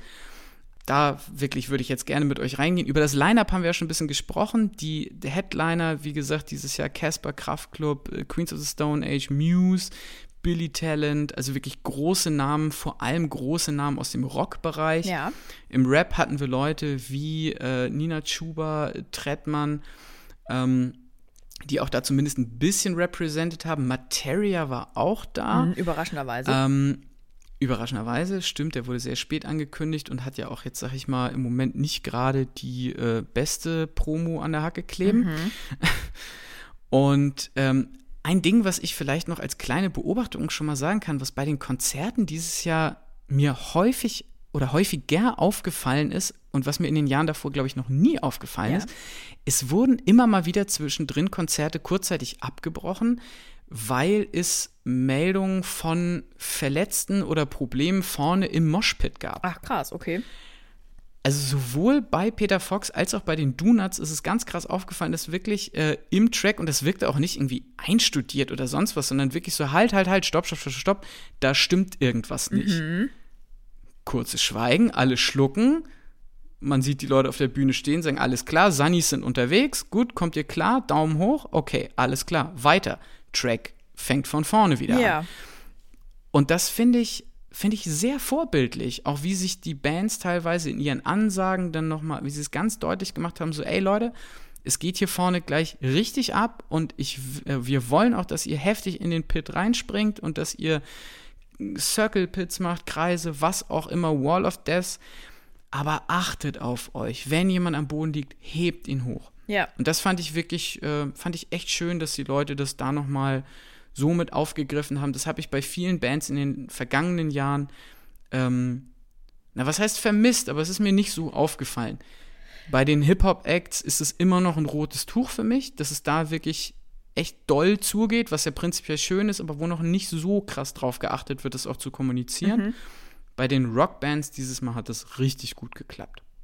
Ja, das ist auch erst in den letzten Jahren so aufgekommen, ne, dass man da so drauf achtet und dass auch die KünstlerInnen selber laut werden und das auch nochmal so sagen. Aber ja, finde ich auch eine schöne Entwicklung. Alles klar, Nadine. Dann würde ich jetzt aber mal sagen, gehen wir in das kleine Spielchen rein, was ich vorbereitet habe. Ich habe äh, einzelne Töne mitgebracht vom Hurricane. Ja. Die spielen wir jetzt gleich ab und du darfst quasi erraten, äh, um welche Künstlerin oder welchen Künstler es geht, den ich da, äh, den oder die ich da mitgebracht habe. Ich sag direkt, einige würde auch ich nicht erkennen, sag ich ganz ehrlich. Dements dementsprechend no shame, wenn du es nicht direkt erkennst. Ja. Ich, ich würde aber gerne, um ähnlich positiv wie du aus den Konzerterfahrungen rausgehen zu können, direkt erstmal mit meinem Lowlight einsteigen. Deswegen spiel gerne mal Ton Nummer 4 ab. Okay, aufregend, los geht's. Moment. Und jetzt. Doch am meisten frustrieren die Rapper. Andere Rapper, die meinen, sie naja, wären das- das krieg ich doch hin. All diese Rapper frustrieren die Rapper. Ich find euch mein Long Drink Drehzahl. Ja, Tretti mit Raver, den hat er tatsächlich auch auf der Tour gespielt. Wie hat's dir denn gefallen? Das war dein Lowlight. Wow, okay, ich. Das ich bringe jetzt erst eins und eins zusammen. Das war dein Lowlight? Das Entsetzen äh, sinkt langsam ein. Ja, ich Ja. muss wirklich sagen, obwohl wir in der letzten Folge Let's Talk About Tracks echt ja nochmal eine positive Albumrezension, würde ich mal behaupten, äh, von Insomnia, dem letzten Trettmann-Album gemacht haben. Mhm. Und du ja auch viel Gutes vom äh, Konzert äh, in Berlin berichtet hast. Ja. Muss ich leider sagen, dass Trettmann für mich ähm, das Lowlight auf dem Hurricane Festival 2023 war. Oh no. Hohe Messlatte, sag ich gleich. Meckern auf vergleichsweise hohem Niveau. Aber er wirkte müde und er wirkte uninspiriert und er wirkte verloren auf dieser Bühne ganz alleine. Er hat ganz viele Tracks nur kurz angespielt, was mich irgendwann wirklich zur Weißglut getrieben hat, Ja? weil es nicht diesen coolen Vibe hatte von, okay, ich mache hier ein Medley, sondern einfach ein, ich gehe da mal kurz rein, ah nee, und ich gehe jetzt doch wieder raus. Oh no. Ja. Und dazu ist es mir bei ihm, und das ist bei Hip-Hop-KünstlerInnen ja doch auch verbreiteter, ist es mir auch wieder krass aufgefallen, dass er halt die Backing-Vocals und ja auch sich selber als Backing-Vocal halt die ganze Zeit natürlich einspielen lässt. Und ich zeitweise dachte so, Digga, es macht überhaupt keinen Unterschied gerade, ob du singst oder nicht. Wir hören den Oh. Part. Ähm, so what? Und da muss ich wirklich sagen, das war leider, leider, leider mein Lowlight. Wir sind dann auch nach, naja, lass es vier Tracks gewesen sein, gegangen. Wirklich? Ja, Raver war dabei, der war auch schön. Ich mag ja die Musik von Trettmann, ich mag ihn auch als Künstler. Aber man muss an der Stelle auch mal Kritik an den KünstlerInnen, die man feiert, äh, mitbringen können, wenn sie angebracht ist. Und in dem Fall muss ich echt sagen, yo, vielleicht dann doch beim nächsten Mal wieder im Einzelkonzert und nicht auf dem Festival. Ja, schade. Aber gut. Ich meine, ähm, wo Licht ist, ist auch Schatten. Und ich würde sagen, vielleicht machen wir dann jetzt beim Licht weiter. Das können wir sehr gerne machen. Es gab wirklich viele Highlights auf dem Hurricane Festival. Ähm, ich hab, bin wirklich mit äh, richtig guter Stimmung reingegangen und auch wieder rausgegangen. Ja. Casper und Kraftklub haben super Headline-Shows abgeliefert. Ähm, es gab aber auch kleinere Positivüberraschungen wie Bukahara, bei denen ich nicht gedacht hätte, dass die so viel Spaß machen können in ihrer eigentlich ja sehr gechillten Musik. Sagt mir gar nichts. Ähm, Was machen die denn? Oh, die spielen, ja, das ist, äh, ja, im Grunde Folk, würde ich mal behaupten. Okay. Aber sehr tanzbar irgendwie. Mhm. Und, ähm, ja gut, also es wird ihnen auch zugute getan haben, dass wir am Samstag den Freitag überstanden hatten und am Samstag dann schon wieder bereit waren, die ein oder andere Runde zu flanken. und die, die Stimmung dann kurzzeitig wieder extrem in die Höhe geschossen ist und wir genau auf dieser Welle quasi raufgerauscht sind auf das Gelände und die da gerade gespielt haben. Ähm, der Song Happy von Bukahara, hört euch den mal an, der macht auf den Samstag bei gutem Wetter um 14 Uhr mit ein paar Biers, macht der richtig Spaß. Nice. Ähm, aber nichtsdestotrotz äh, hatten wir natürlich auch so richtig schöne Evergreens. Nadine, Ton 5 ab, bitte. Jawohl. Moment. Geht los. Ah. oh, ich liebe Tudor Cinema Club. Ja, ich musste auch sehr schmunzeln, als wir dann gestern Abend bei den King Kong Kicks äh, im Übel und Gefährlich waren Ja. und äh, Rike und ich, also meine Freundin und ich uns angeguckt haben und waren so, ja, äh, die machen auch auf der Playlist Spaß, aber hey, wir haben sie vor einer Woche auch live gesehen und hatten Sweet. quasi Ja. die King Kong Kicks Playlist in live von der Band performt. Äh, Tudor Cinema Club wieder Weltklasse gewesen, gute Stimmung gemacht. Die sahen auch schick aus. Ja? Die sahen, die hatten richtig, ja, die hatten alle so richtig feine Anzüge an und so weiter. Also das hat auch richtig, richtig Spaß gemacht. Ja. Ähm, kommen wir jetzt aber zu einem anderen Highlight, bei dem ich schon äh, ein bisschen gespannter bin, ob du die Band erkennen wirst. Ich glaube, ich würde sie nicht erkennen. Spiel mal Ton Nummer 6. Ja. Los geht's.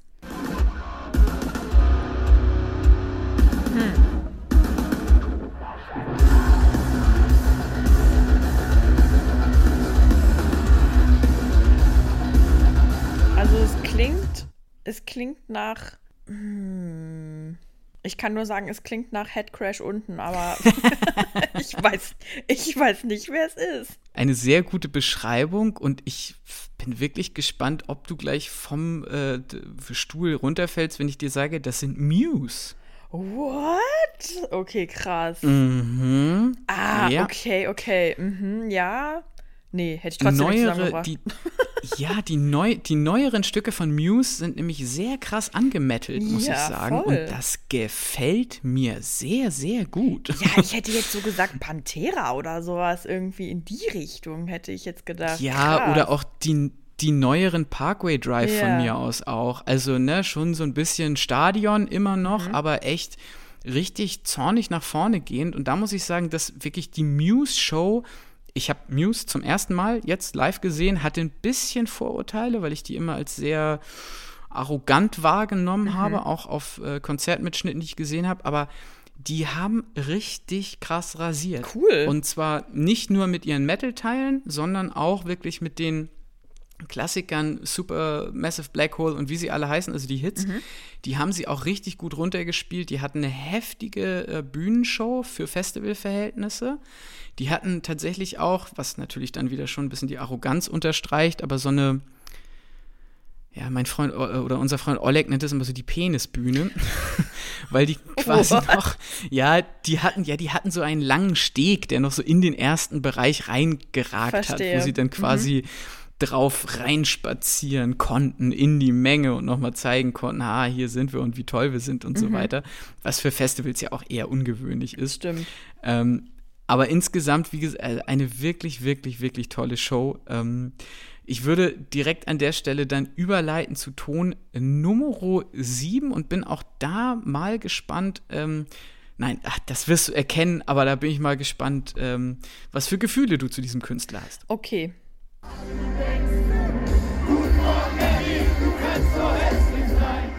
Hm. Peter Fox auch schon vor ein paar Jahren mal live gesehen. Und wie fandst du ihn da? Sehr gut, das ist aber wirklich schon, boah, also zehn Jahre locker her.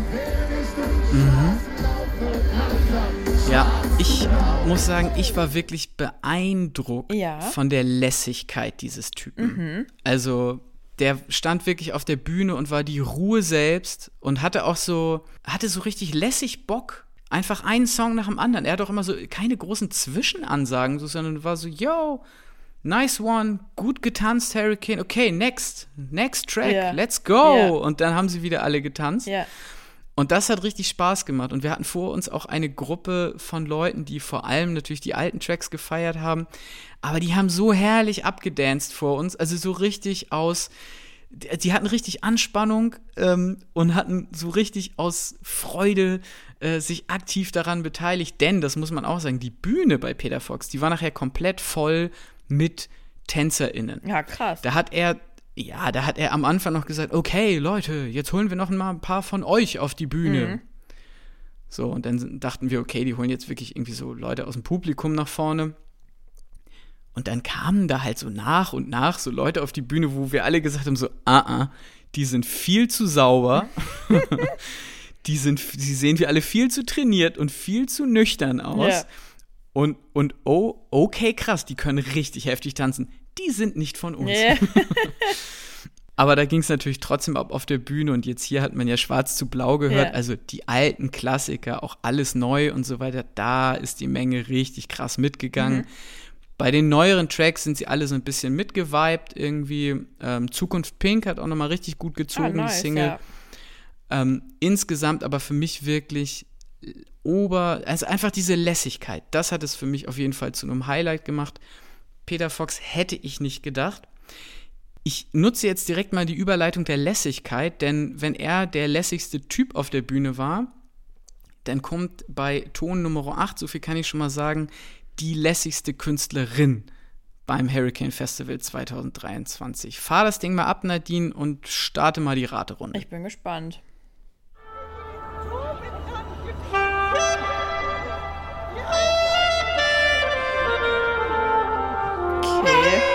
Die Oboe war dabei, ja. Wenn es nur die Oboe gewesen wäre.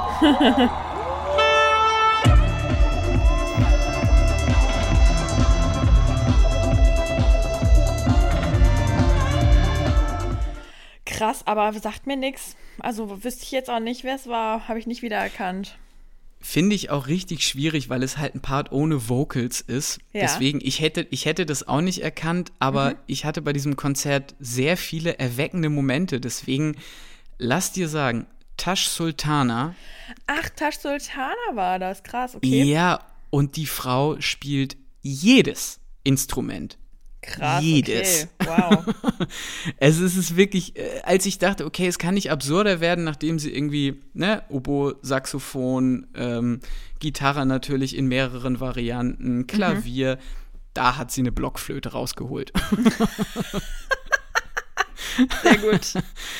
Also das war wirklich Tash Sultana, ein wahnsinnig toller Gig. Also die Ja. Frau ist ähm, wirklich an Lässigkeit nicht zu überbieten, hat wie gesagt äh, tausend Instrumente gespielt, hat sich einen Wolf geloopt, also ja. äh, hat nachher auf der Bühne Unterstützung bekommen von unterschiedlichen Leuten, aber hat gerade am Anfang wie komplett alleine da die Crowd bespielt ja, nice. und hat wirklich in so einen Sundowner reingespielt. Der Himmel hat rot geleuchtet und sie hat ihre Tracks da runtergespielt und für eine wirklich magische Sphäre gesorgt. Und das ja. Habe ich zwar erwartet bei ihr, dass sie das schafft, aber in der Perfektion, mein Gott, war das herrlich. Sehr schön. Deswegen Tash Sultana auch ein Highlight. Ähm, wir wandern direkt weiter zu äh, Ton Nummer 9. Auch da bin ich sehr gespannt, ob du es erkennst. Ich sage nur so viel, für mich waren das auch Secret Headliner. Die hätten auch oben stehen können. Hm, okay.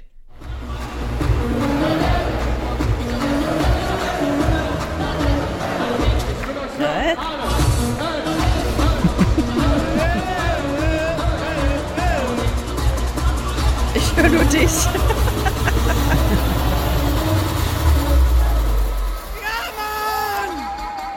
Auch da kleiner Hinweis am Rande. Ich glaube, genau bei dem Track hat gerade ähm, Rike Feli auf ihren Schultern. Und sie sind vollkommen am Batshit durchdrehen. Also Ja, aber ey, keine Ahnung, wer das war. Ich gebe ich ja geb noch, ich geb, ja, aber ich gebe noch mal einen zweiten Tipp. Die haben einen Track, in dem es um ein äh, Kaltgetränk geht, bei dem ich sowas von in den Moshpit gesprungen bin und auch extrem viel von besagtem Kaltgetränk abbekommen habe. Ein Kaltgetränk? Mhm. Mit oder ohne Alkohol? Mit Alkohol. Ach so, sonst hätte ich gesagt äh, Coca-Cola von Camel Fat. Ähm, Nicht schlecht. ein, hä? Ein mit Alkohol? Ja, was trinkt man denn so auf dem Festival ganz gerne? Ja, Bier, aber wer ist denn das dann? Ja, wer hat denn wohl einen Track, der Bier heißt? KIZ? Ja, und wer produziert ganz viel für KIZ? Ach, die Drunken Masters, okay, jetzt Die haben D- D- wir D- Drunken Masters. Ah jo, jetzt klingelt's auch. Mhm. Fuck yes, kann ich nur sagen. Also wirklich, hier bei uns zu Hause, äh, wir haben uns auf die Drunken Masters genauso gefreut wie auf die riesigen Headliner, weil es What? einfach von vornherein klar war, ey, die feiern eine Party sondergleichen ab. Und genau das haben sie auch gemacht. Die haben wirklich wieder einfach auf blöd die massentauglichsten Party-Tracks ineinander gemixt, dazwischen immer wieder diese krassen äh, KIZ äh, oder Tarek-Ausbrecher mit Ja. Bier, aber auch hier äh, Ibrahimovic mit Casper zusammen. Ja. Ey, Nadine, es ging ab. Das, das, die haben auf der White Stage gespielt im Zelt. Was? Es hat getropft von der Decke, die Leute sind durchgedreht. Also das war wirklich, ja, deswegen, also das ist jetzt hier schon, wir reden hier schon von Platz zwei, ne? Jetzt kommt gleich nur noch mein absoluter Oberheadliner und Ja. dann, äh, ja, aber wie gesagt, die Drunken Masters, Weltklasse. Es hat so viel Spaß gemacht. Ey, das finde ich total überraschend, weil also gefühlt sind die Drunken Masters auf jedem Festival und die haben wir auch Exactly. garantiert schon 99 Mal gesehen, aber dass das die Secret Headliner waren, wow, Ey, es, okay. wie gesagt, ich, ich kann es nur sagen, nachdem man halt viel auch ähm, so große bewegende Künstler wie Casper oder so dabei hatte, wo es dann emotional zugeht und so weiter, Mhm. Ist es einfach schön gewesen, wirklich bei den Drunken Masters auf dumm einfach abzuraven oder abzudancen oder Ja. abzusaufen. okay, verstehe. Alles klar. Aber dann lass uns jetzt mal zu meinem äh, wirklich absoluten Highlight gehen. Ton Nummer 10. Es ist ein kurzer äh, Ton. Du wirst die Band wahrscheinlich erkennen. fahr das Ding mal ab. Ich bin mir ziemlich sicher, wer es ist, aber ich höre es mir natürlich trotzdem an.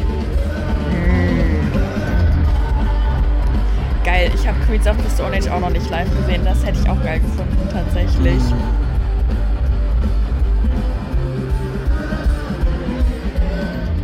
Die haben auch, haben die ein neues Album rausgebracht? Wie kam das denn überhaupt, dass sie gebucht worden sind? Ja, die haben jetzt tatsächlich gerade ein neues Album rausgebracht. Da haben sie auch ein, zwei Tracks von gespielt. Ja. Gab auch einen sehr absurden Moment, als Josh Om auf der Bühne angesagt hat: Yeah, people, we're going to play a new song now. Schweigen im Walde. Yeah, well, sorry for playing a new song. also, ich kann wirklich nur sagen, die Queens of the Stone Age wissen ganz genau, was eine Festivalshow äh, zu sein hat, nämlich deren Hits, Ja. Stimmung, voller Druck nach vorne und fuck, den Druck, den hat diese Band. Ja, Der, der Schlagzeuger, ähm, leider ja nicht mehr Dave Grohl, ja, ähm, aber der neue Schlagzeuger, den sie jetzt auch, glaube ich, auch schon seit zehn Jahren irgendwie mit dabei haben, der haut wirklich, also der, ver, der verhaut sein Schlagzeug, so kann man das sagen. Nach, ne, wirklich, ich hab, wir haben es beobachtet, wie bei Track 3 der erste Stick gebrochen ist. laber Und das muss man auch erstmal, ja doch. Also wirklich, der hat da reingehauen in das Ding. Josh Om muss man ja auch wirklich sagen, ich bin froh und dankbar, dass dieser Mensch noch lebt. Er hatte Ja. jetzt vor zwei Jahren äh, eine Krebserkrankung, die zum Glück gutartig war, hat aber ja in den Jahrzehnten davor wirklich als der übelste Junkie auch einfach gelebt. Das kann Ja. man nicht anders sagen. Schwerer Alkoholiker, harte Drogen, mehrfacher Entzug, dass der noch auf der Bühne steht und mit so einer wahnsinnigen Rockstar-Attitude im positivsten Sinne. Also nicht abgehoben, sondern wirklich so, ey, ich bin Vollblutmusiker des Genres Rock. Desert Rock, Stoner Rock, call it what you want. Aber das hat wirklich beeindruckt, das hat Spaß gemacht. Das war das einzige Konzert, bei dem wir komplett vorne vor der Bühne waren. Wir waren eingestaubt wie sonst was, weil wirklich bei Little Sister No One Knows, also die haben die ganzen heftigen Tracks gespielt und die Ja. Leute sind durchgedreht. Ja, Und das, ah, wirklich, es sind einfach großartige Musiker. Und da muss man natürlich auch sagen, deswegen sind die auf der Eins und nicht die Drunken Masters, weil bei aller Liebe für die Drunken Masters, aber am Ende, ja, ihr drückt Knöpfe, so. Und bei den, bei den Queens of the Stone Age muss man wirklich sagen, die beherrschen ihre Instrumente sondergleichen. Wirklich Ja. richtig, richtig heftige Künstler. Und das war einfach, da war ich selig. Ich habe die zuletzt live gesehen vor zehn Jahren auf dem Hurricane 2013. ah, krass. Ja, und da waren sie gerade mit Like Clockwork unterwegs mit dem Album und ich muss sagen, die haben immer noch genau den, nicht den gleichen, aber es ist einfach toll, dass sie nach zehn Jahren immer noch diese Power haben. Ja, Deswegen guckt euch die Queens of the Stone Age auch live zu Hause mal an. Die machen auch Spaß auf Video. Aber wenn ihr die Chance habt, sie live zu sehen, geht hin, auch wenn ihr nicht jeden Track kennt. Ihr werdet euch wundern, welche ihr dann doch alle kennt. ja, ich glaube auch, dass da wirklich viel, viel dabei ist, was man doch kennt, ja. Schön, wie schön. Ja, ich habe eingangs äh, im Podcast, bevor wir äh, hier zum Fazit kommen, habe ich ja angekündigt, dass ich auch erzählen möchte, was mein witzigster Moment war beim Ja. Hurricane. Und dafür spiel jetzt bitte einmal erstmal Ton 11 ab, damit wir wissen, bei welcher Band wir überhaupt sind. Okay, los geht's. Moment.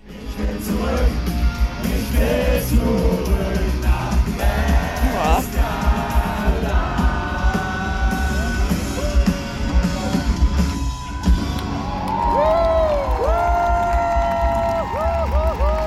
Sehr cool. Ich finde, die Ärzte kann man auch wirklich einfach immer machen. Also, ich habe nur mal. Scheiß. Ja, ich habe nur mal Farin Urlaub Racing Club gesehen und das fand ich auch schon richtig cool. Aber ähm, ja, Wahnsinn, dass die auch noch zusammen Musik machen, muss man auch irgendwie so sagen. Ja, total. Ähm, das beim, äh, beim Racing Team ist es, glaube ich, nicht der Racing Club. Ah ja, genau. Gerade mit dem, mit dem Black Rebel Motorcycle Club hast du sie gerade in einen Topf geworfen, befürchte ich. Nein, nein, nein, nein, nein. Ähm, die, die Ärzte, auf jeden Fall kann man die immer wieder machen. Die hatten zwischendurch mal so eine Durchhängerphase, wo Mhm. es ihnen auch nicht gut ging, wo sie auch selber transparent jetzt im Nachgang drüber reden und so weiter. Hey, war eine schwierige Phase auch für die Band. Mhm. Jetzt mittlerweile haben die sich wieder total gefunden und befinden sich aus meiner Sicht auf dem aller, allerbesten Weg, so richtig geile Elder Statesman des Punkrock in Deutschland zu werden. Und das finde ich Cool. einfach toll. Die haben äh, ja, extrem viele Zwischenansagen gemacht und es fühlt sich manchmal an wie ein Live-Podcast auf der Bühne. Das ist schon richtig. Aber auch da kann ich wieder sagen, Stichwort Setlist. Ähm, Rike ist der viel, viel größere Ärzte-Fan als ich. Ja. Und die ist beseelt aus diesem Konzert rausgegangen, weil sie Oh, meinte, herr, herrlicher Mix, Ja. sehr gute von den alten, sehr gute von den neuen. Auch da wieder, ich war wieder schock, wie viel man dann doch von denen kennt. Ja. Ne? Und sei es nur so ein angesungener Refrain, hip hip hurra, alles ist super, alles Mhm. ist wunderbar. Und ich bin so, ah ja, krass, fuck, das ist ja auch von denen, Wahnsinn. also das hat richtig, richtig Spaß gemacht, die Leute waren gut drauf. So, und jetzt der witzigste Moment. Die haben eine Laola-Welle veranstaltet, die Ärzte. Ja. Und zwar keine von links nach rechts, auch nicht von vorne nach hinten, wo sie selber die quasi losschicken können, sondern die haben eingefordert, liebe Leute da ganz hinten beim Riesenrad und noch weiter, ihr da ganz hinten, ihr startet die Laola-Welle und die schwappt dann nach vorne auf die Bühne. Und da muss ich schon sagen, ich habe ja viel Live-Erfahrung, aber das hatte ich so noch nicht gesehen. Okay. Und das hat Spaß gemacht. Holy Moses. Witzig wirklich in dem Sinne, weil wenn ich daran zurückdenke, ich wirklich aktiv grinsen muss, weil das so geil unter der Haut gekribbelt hat, dieses Gefühl. Du hörst, wie von hinten diese Laola auf dich zurollt. Weil wir, wir standen so, ich sag mal, vorm Wellenbrecher vom ersten Bereich, so in der Mitte irgendwo. Das heißt, es hat wirklich, du hast es wirklich von hinten grollen gehört, wie es so und dann wurde es halt immer lauter und dann hast du es nach vorne weitergegeben und vorne hat die Band es mega abgefeiert. Und das Ja, war geil. wirklich eine tolle Live-Aktion und ich muss immer noch drüber schmunzeln, äh, wenn ich das halt höre. Deswegen, das jetzt der, der witzigste Moment, keine Saufgeschichte, sondern einfach nur richtig gutes Live-Handwerk. Ach, wie schön. Ja, klingt richtig, richtig cool, wirklich. Und in dem Sinne, um jetzt das ganze Ding dann auch zuzumachen, mein Fazit. Musikalisch hat sich beim Hurricane Festival 2023 gezeigt, wie wichtig Rock und Alternative sind und bleiben für dieses Festival. Ich bin, wie gesagt, gespannt, wie es mit Preisen, der Auslastung und auch der Verjüngung des Festivals weitergeht, ohne dass sie eben ihre alten Fans verlieren. Und dazu würde ich mich jetzt selber mittlerweile auch dazu zählen. Ich würde es dem Festival wünschen, dass dieser Changeover funktioniert. Jetzt die Erfahrung von 23, finde ich, hat gezeigt, das werden die, das können die schaffen. Und zu guter Letzt möchte ich auch einfach nochmal festhalten, ich bin nach dem Festival, es waren, wir waren ne, alle vier Tage voll da und es war auch echt, wir haben alles gegeben äh, und ich war noch bis, glaube ich, Donnerstag oder so müde einfach nur. Nicht mal irgendwie verkatert, sondern einfach nur straight up müde. Ja. Aber ich war trotzdem bis jetzt, eine Woche später und drüber hinaus, immer noch selig von diesen Tagen auf dem Festival. Es ist nicht einfach nur die Musik und die krassen Konzerte gewesen, sondern einfach auch dieses Gefühl, mal wieder mit den Leuten, mit tollen Leuten, mit wundervollen Leuten da gewesen zu sein, mit denen man schon häufiger da gewesen ist. Und ach Mensch, da werde ich schon wieder, äh, da kriege ich direkt schon wieder einen Kloß im Hals, wenn ich darüber rede. Aber es ist einfach toll, sich vier Tage lang rauszoomen zu können aus dieser linearen Zeitrechnung und dem Alltag und da einfach ah, irgendwie zirkulär zeitlich sich bewegen zu können und das Ganze dann auch noch mit tollen Musikmomenten kombinieren zu können, für die wir alle brennen. Und deswegen habe ich jetzt noch einen allerletzten Ton, den ich abspiele. Nadine, Ton 12, ein Konzert, bei dem ich auch fast permanent irgendwie einen Kloß im Hals hatte, weil es so schön war. Okay.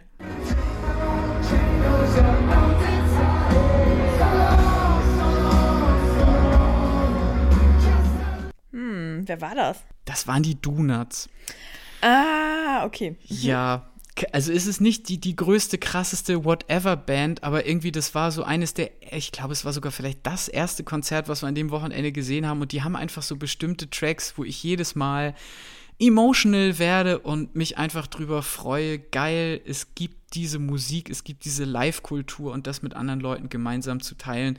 Bei solchen Tracks, wo man echt schön mitsingen kann und alle irgendwie gerade ihre Arme durch die Luft gewedelt haben, das war einfach, das war einfach schön. Hurricane schön. Festival 23 Motto, einfach schön. Ja, oh Mann, das klingt doch sehr schön und das trägt dich bestimmt bis ins nächste Jahr dann auch nochmal. Ich bin fest davon überzeugt.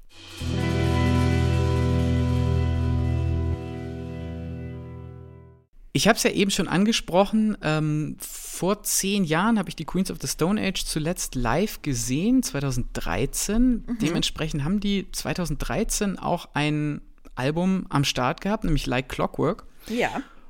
Und wir haben ja bei uns zum Abschluss vom Podcast immer unsere beliebte Kategorie heute vor zehn Jahren. Mhm. Und ich sag mal so, es war ja diesmal gar nicht so einfach, für welches Album wir uns entscheiden, ne? Ey, wirklich. Also, Torben, du hast da auch echt fantastische Arbeit geleistet, die irgendwie jetzt rauszupicken, weil äh, ich habe diese Liste gesehen, die du ausgesucht hast und war so, oh, scheiße, über was reden wir denn heute? weil die Arctic Monkeys auch mit dabei waren und Daft Punk auch noch mit dabei war. Ich glaube, Kanye können wir vernachlässigen, aber ja, wäre eventuell auch noch mal ein Wort äh, wert gewesen, drüber zu sprechen. Aber äh, ja, also es war wirklich eine gute Musikzeit, würde ich sagen. Das finde ich auch. Also gerade bei Daft Punk Random Access Memories, ja. es ist einfach ein über, über, über Album, muss man ja, wirklich ja. sagen. War ja auch Und Get Lucky drauf, ne? Total, ja, einige. Und auch ja. bei Quatzer, äh, bei Queens of the Stone Age jetzt mit äh, Like Clockwork, auch da sind echt mit Smooth Sailing und so wirklich ein paar richtig geile Tracks drauf. Mhm. Deswegen für euch einfach der Reminder, zieht euch auch Daft Punk rein, zieht euch auch Quatzer rein, das Album von 2013. Die sind beide Weltklasse. Wir legen aber jetzt trotzdem unseren Fokus, würde ich sagen, einmal kurz und knapp noch auf die Arctic Monkeys mit ihrem auch wieder Überalbum AM vom mhm. 1.8.2013. Nadine, deine Gefühle zu AM?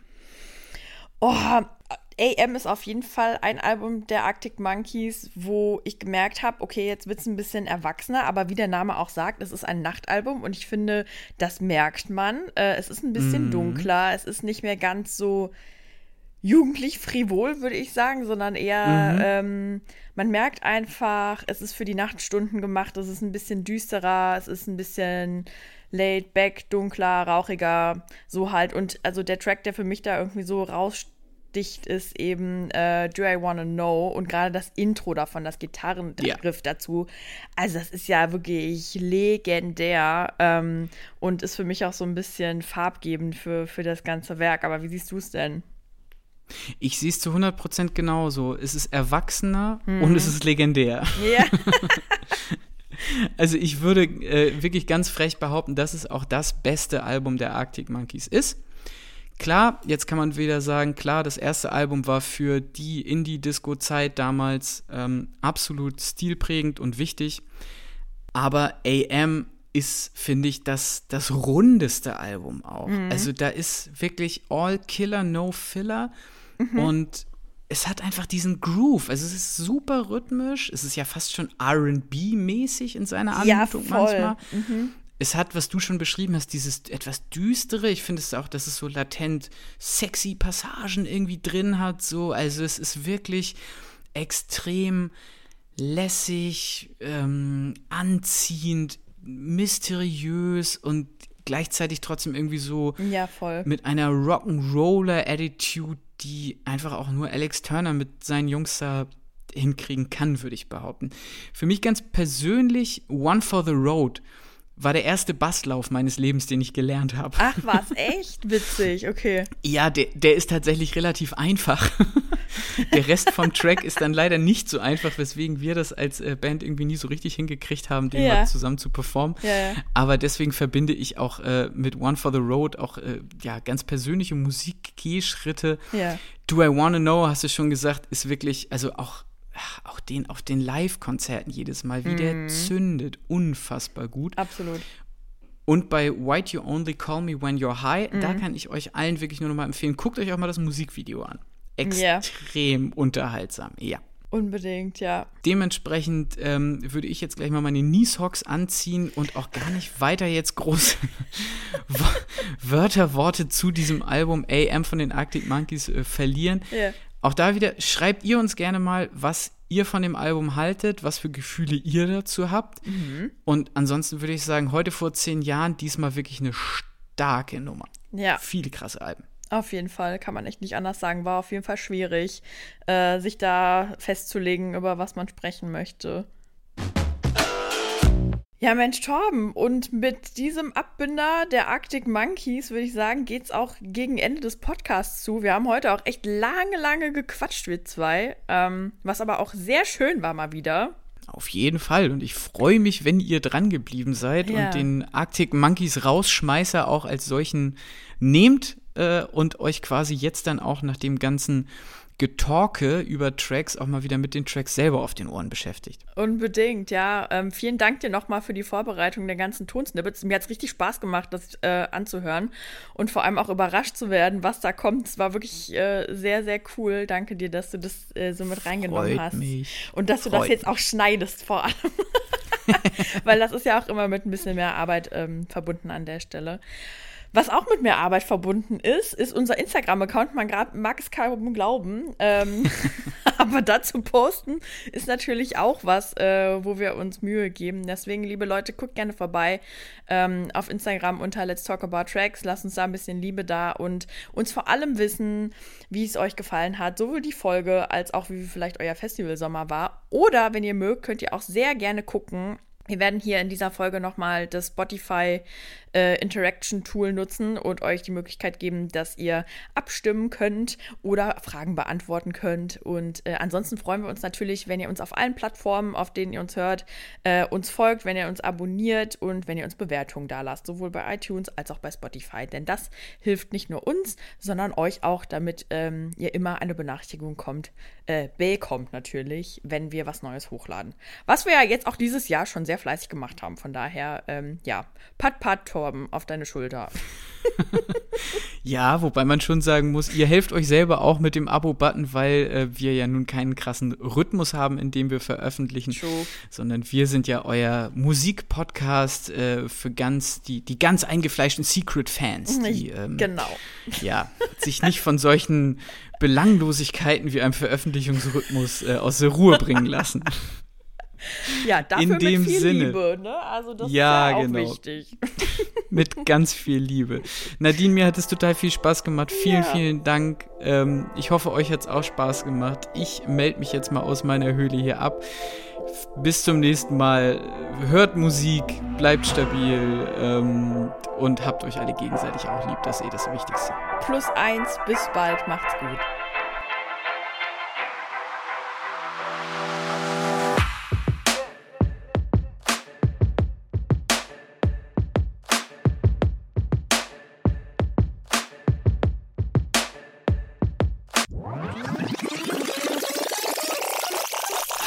Halt, stopp. Torben nochmal hier ganz kurz.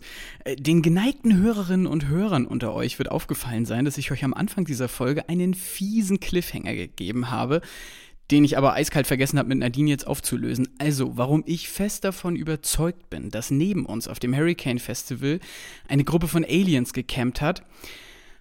Also, Ihr wisst alle, am ersten Tag schmeckt das Bier noch sehr, sehr gut. Am zweiten auch. Am dritten wird es langsam schwierig, aber am vierten ist wirklich komplett Game Over. Und wir hatten neben uns eine Gruppe von, na, ich sag mal, sie werden Anfang bis Mitte 20 bis Ende 20. Ich glaube, die haben auch einen 30. Geburtstag da gefeiert. Egal, es war auf jeden Fall eine Gruppe von Jungs und Mädels, die wirklich von Donnerstagmittag bis Sonntagnachmittag wenn sie die Gelegenheit hatten, jedes Mal im Handstand Bier getrichtert haben. Und sorry, aber niemand, der menschlich oder von dieser Welt ist, hält es durch, bis zum Sonntagnachmittag im Handstand Bier zu trichtern.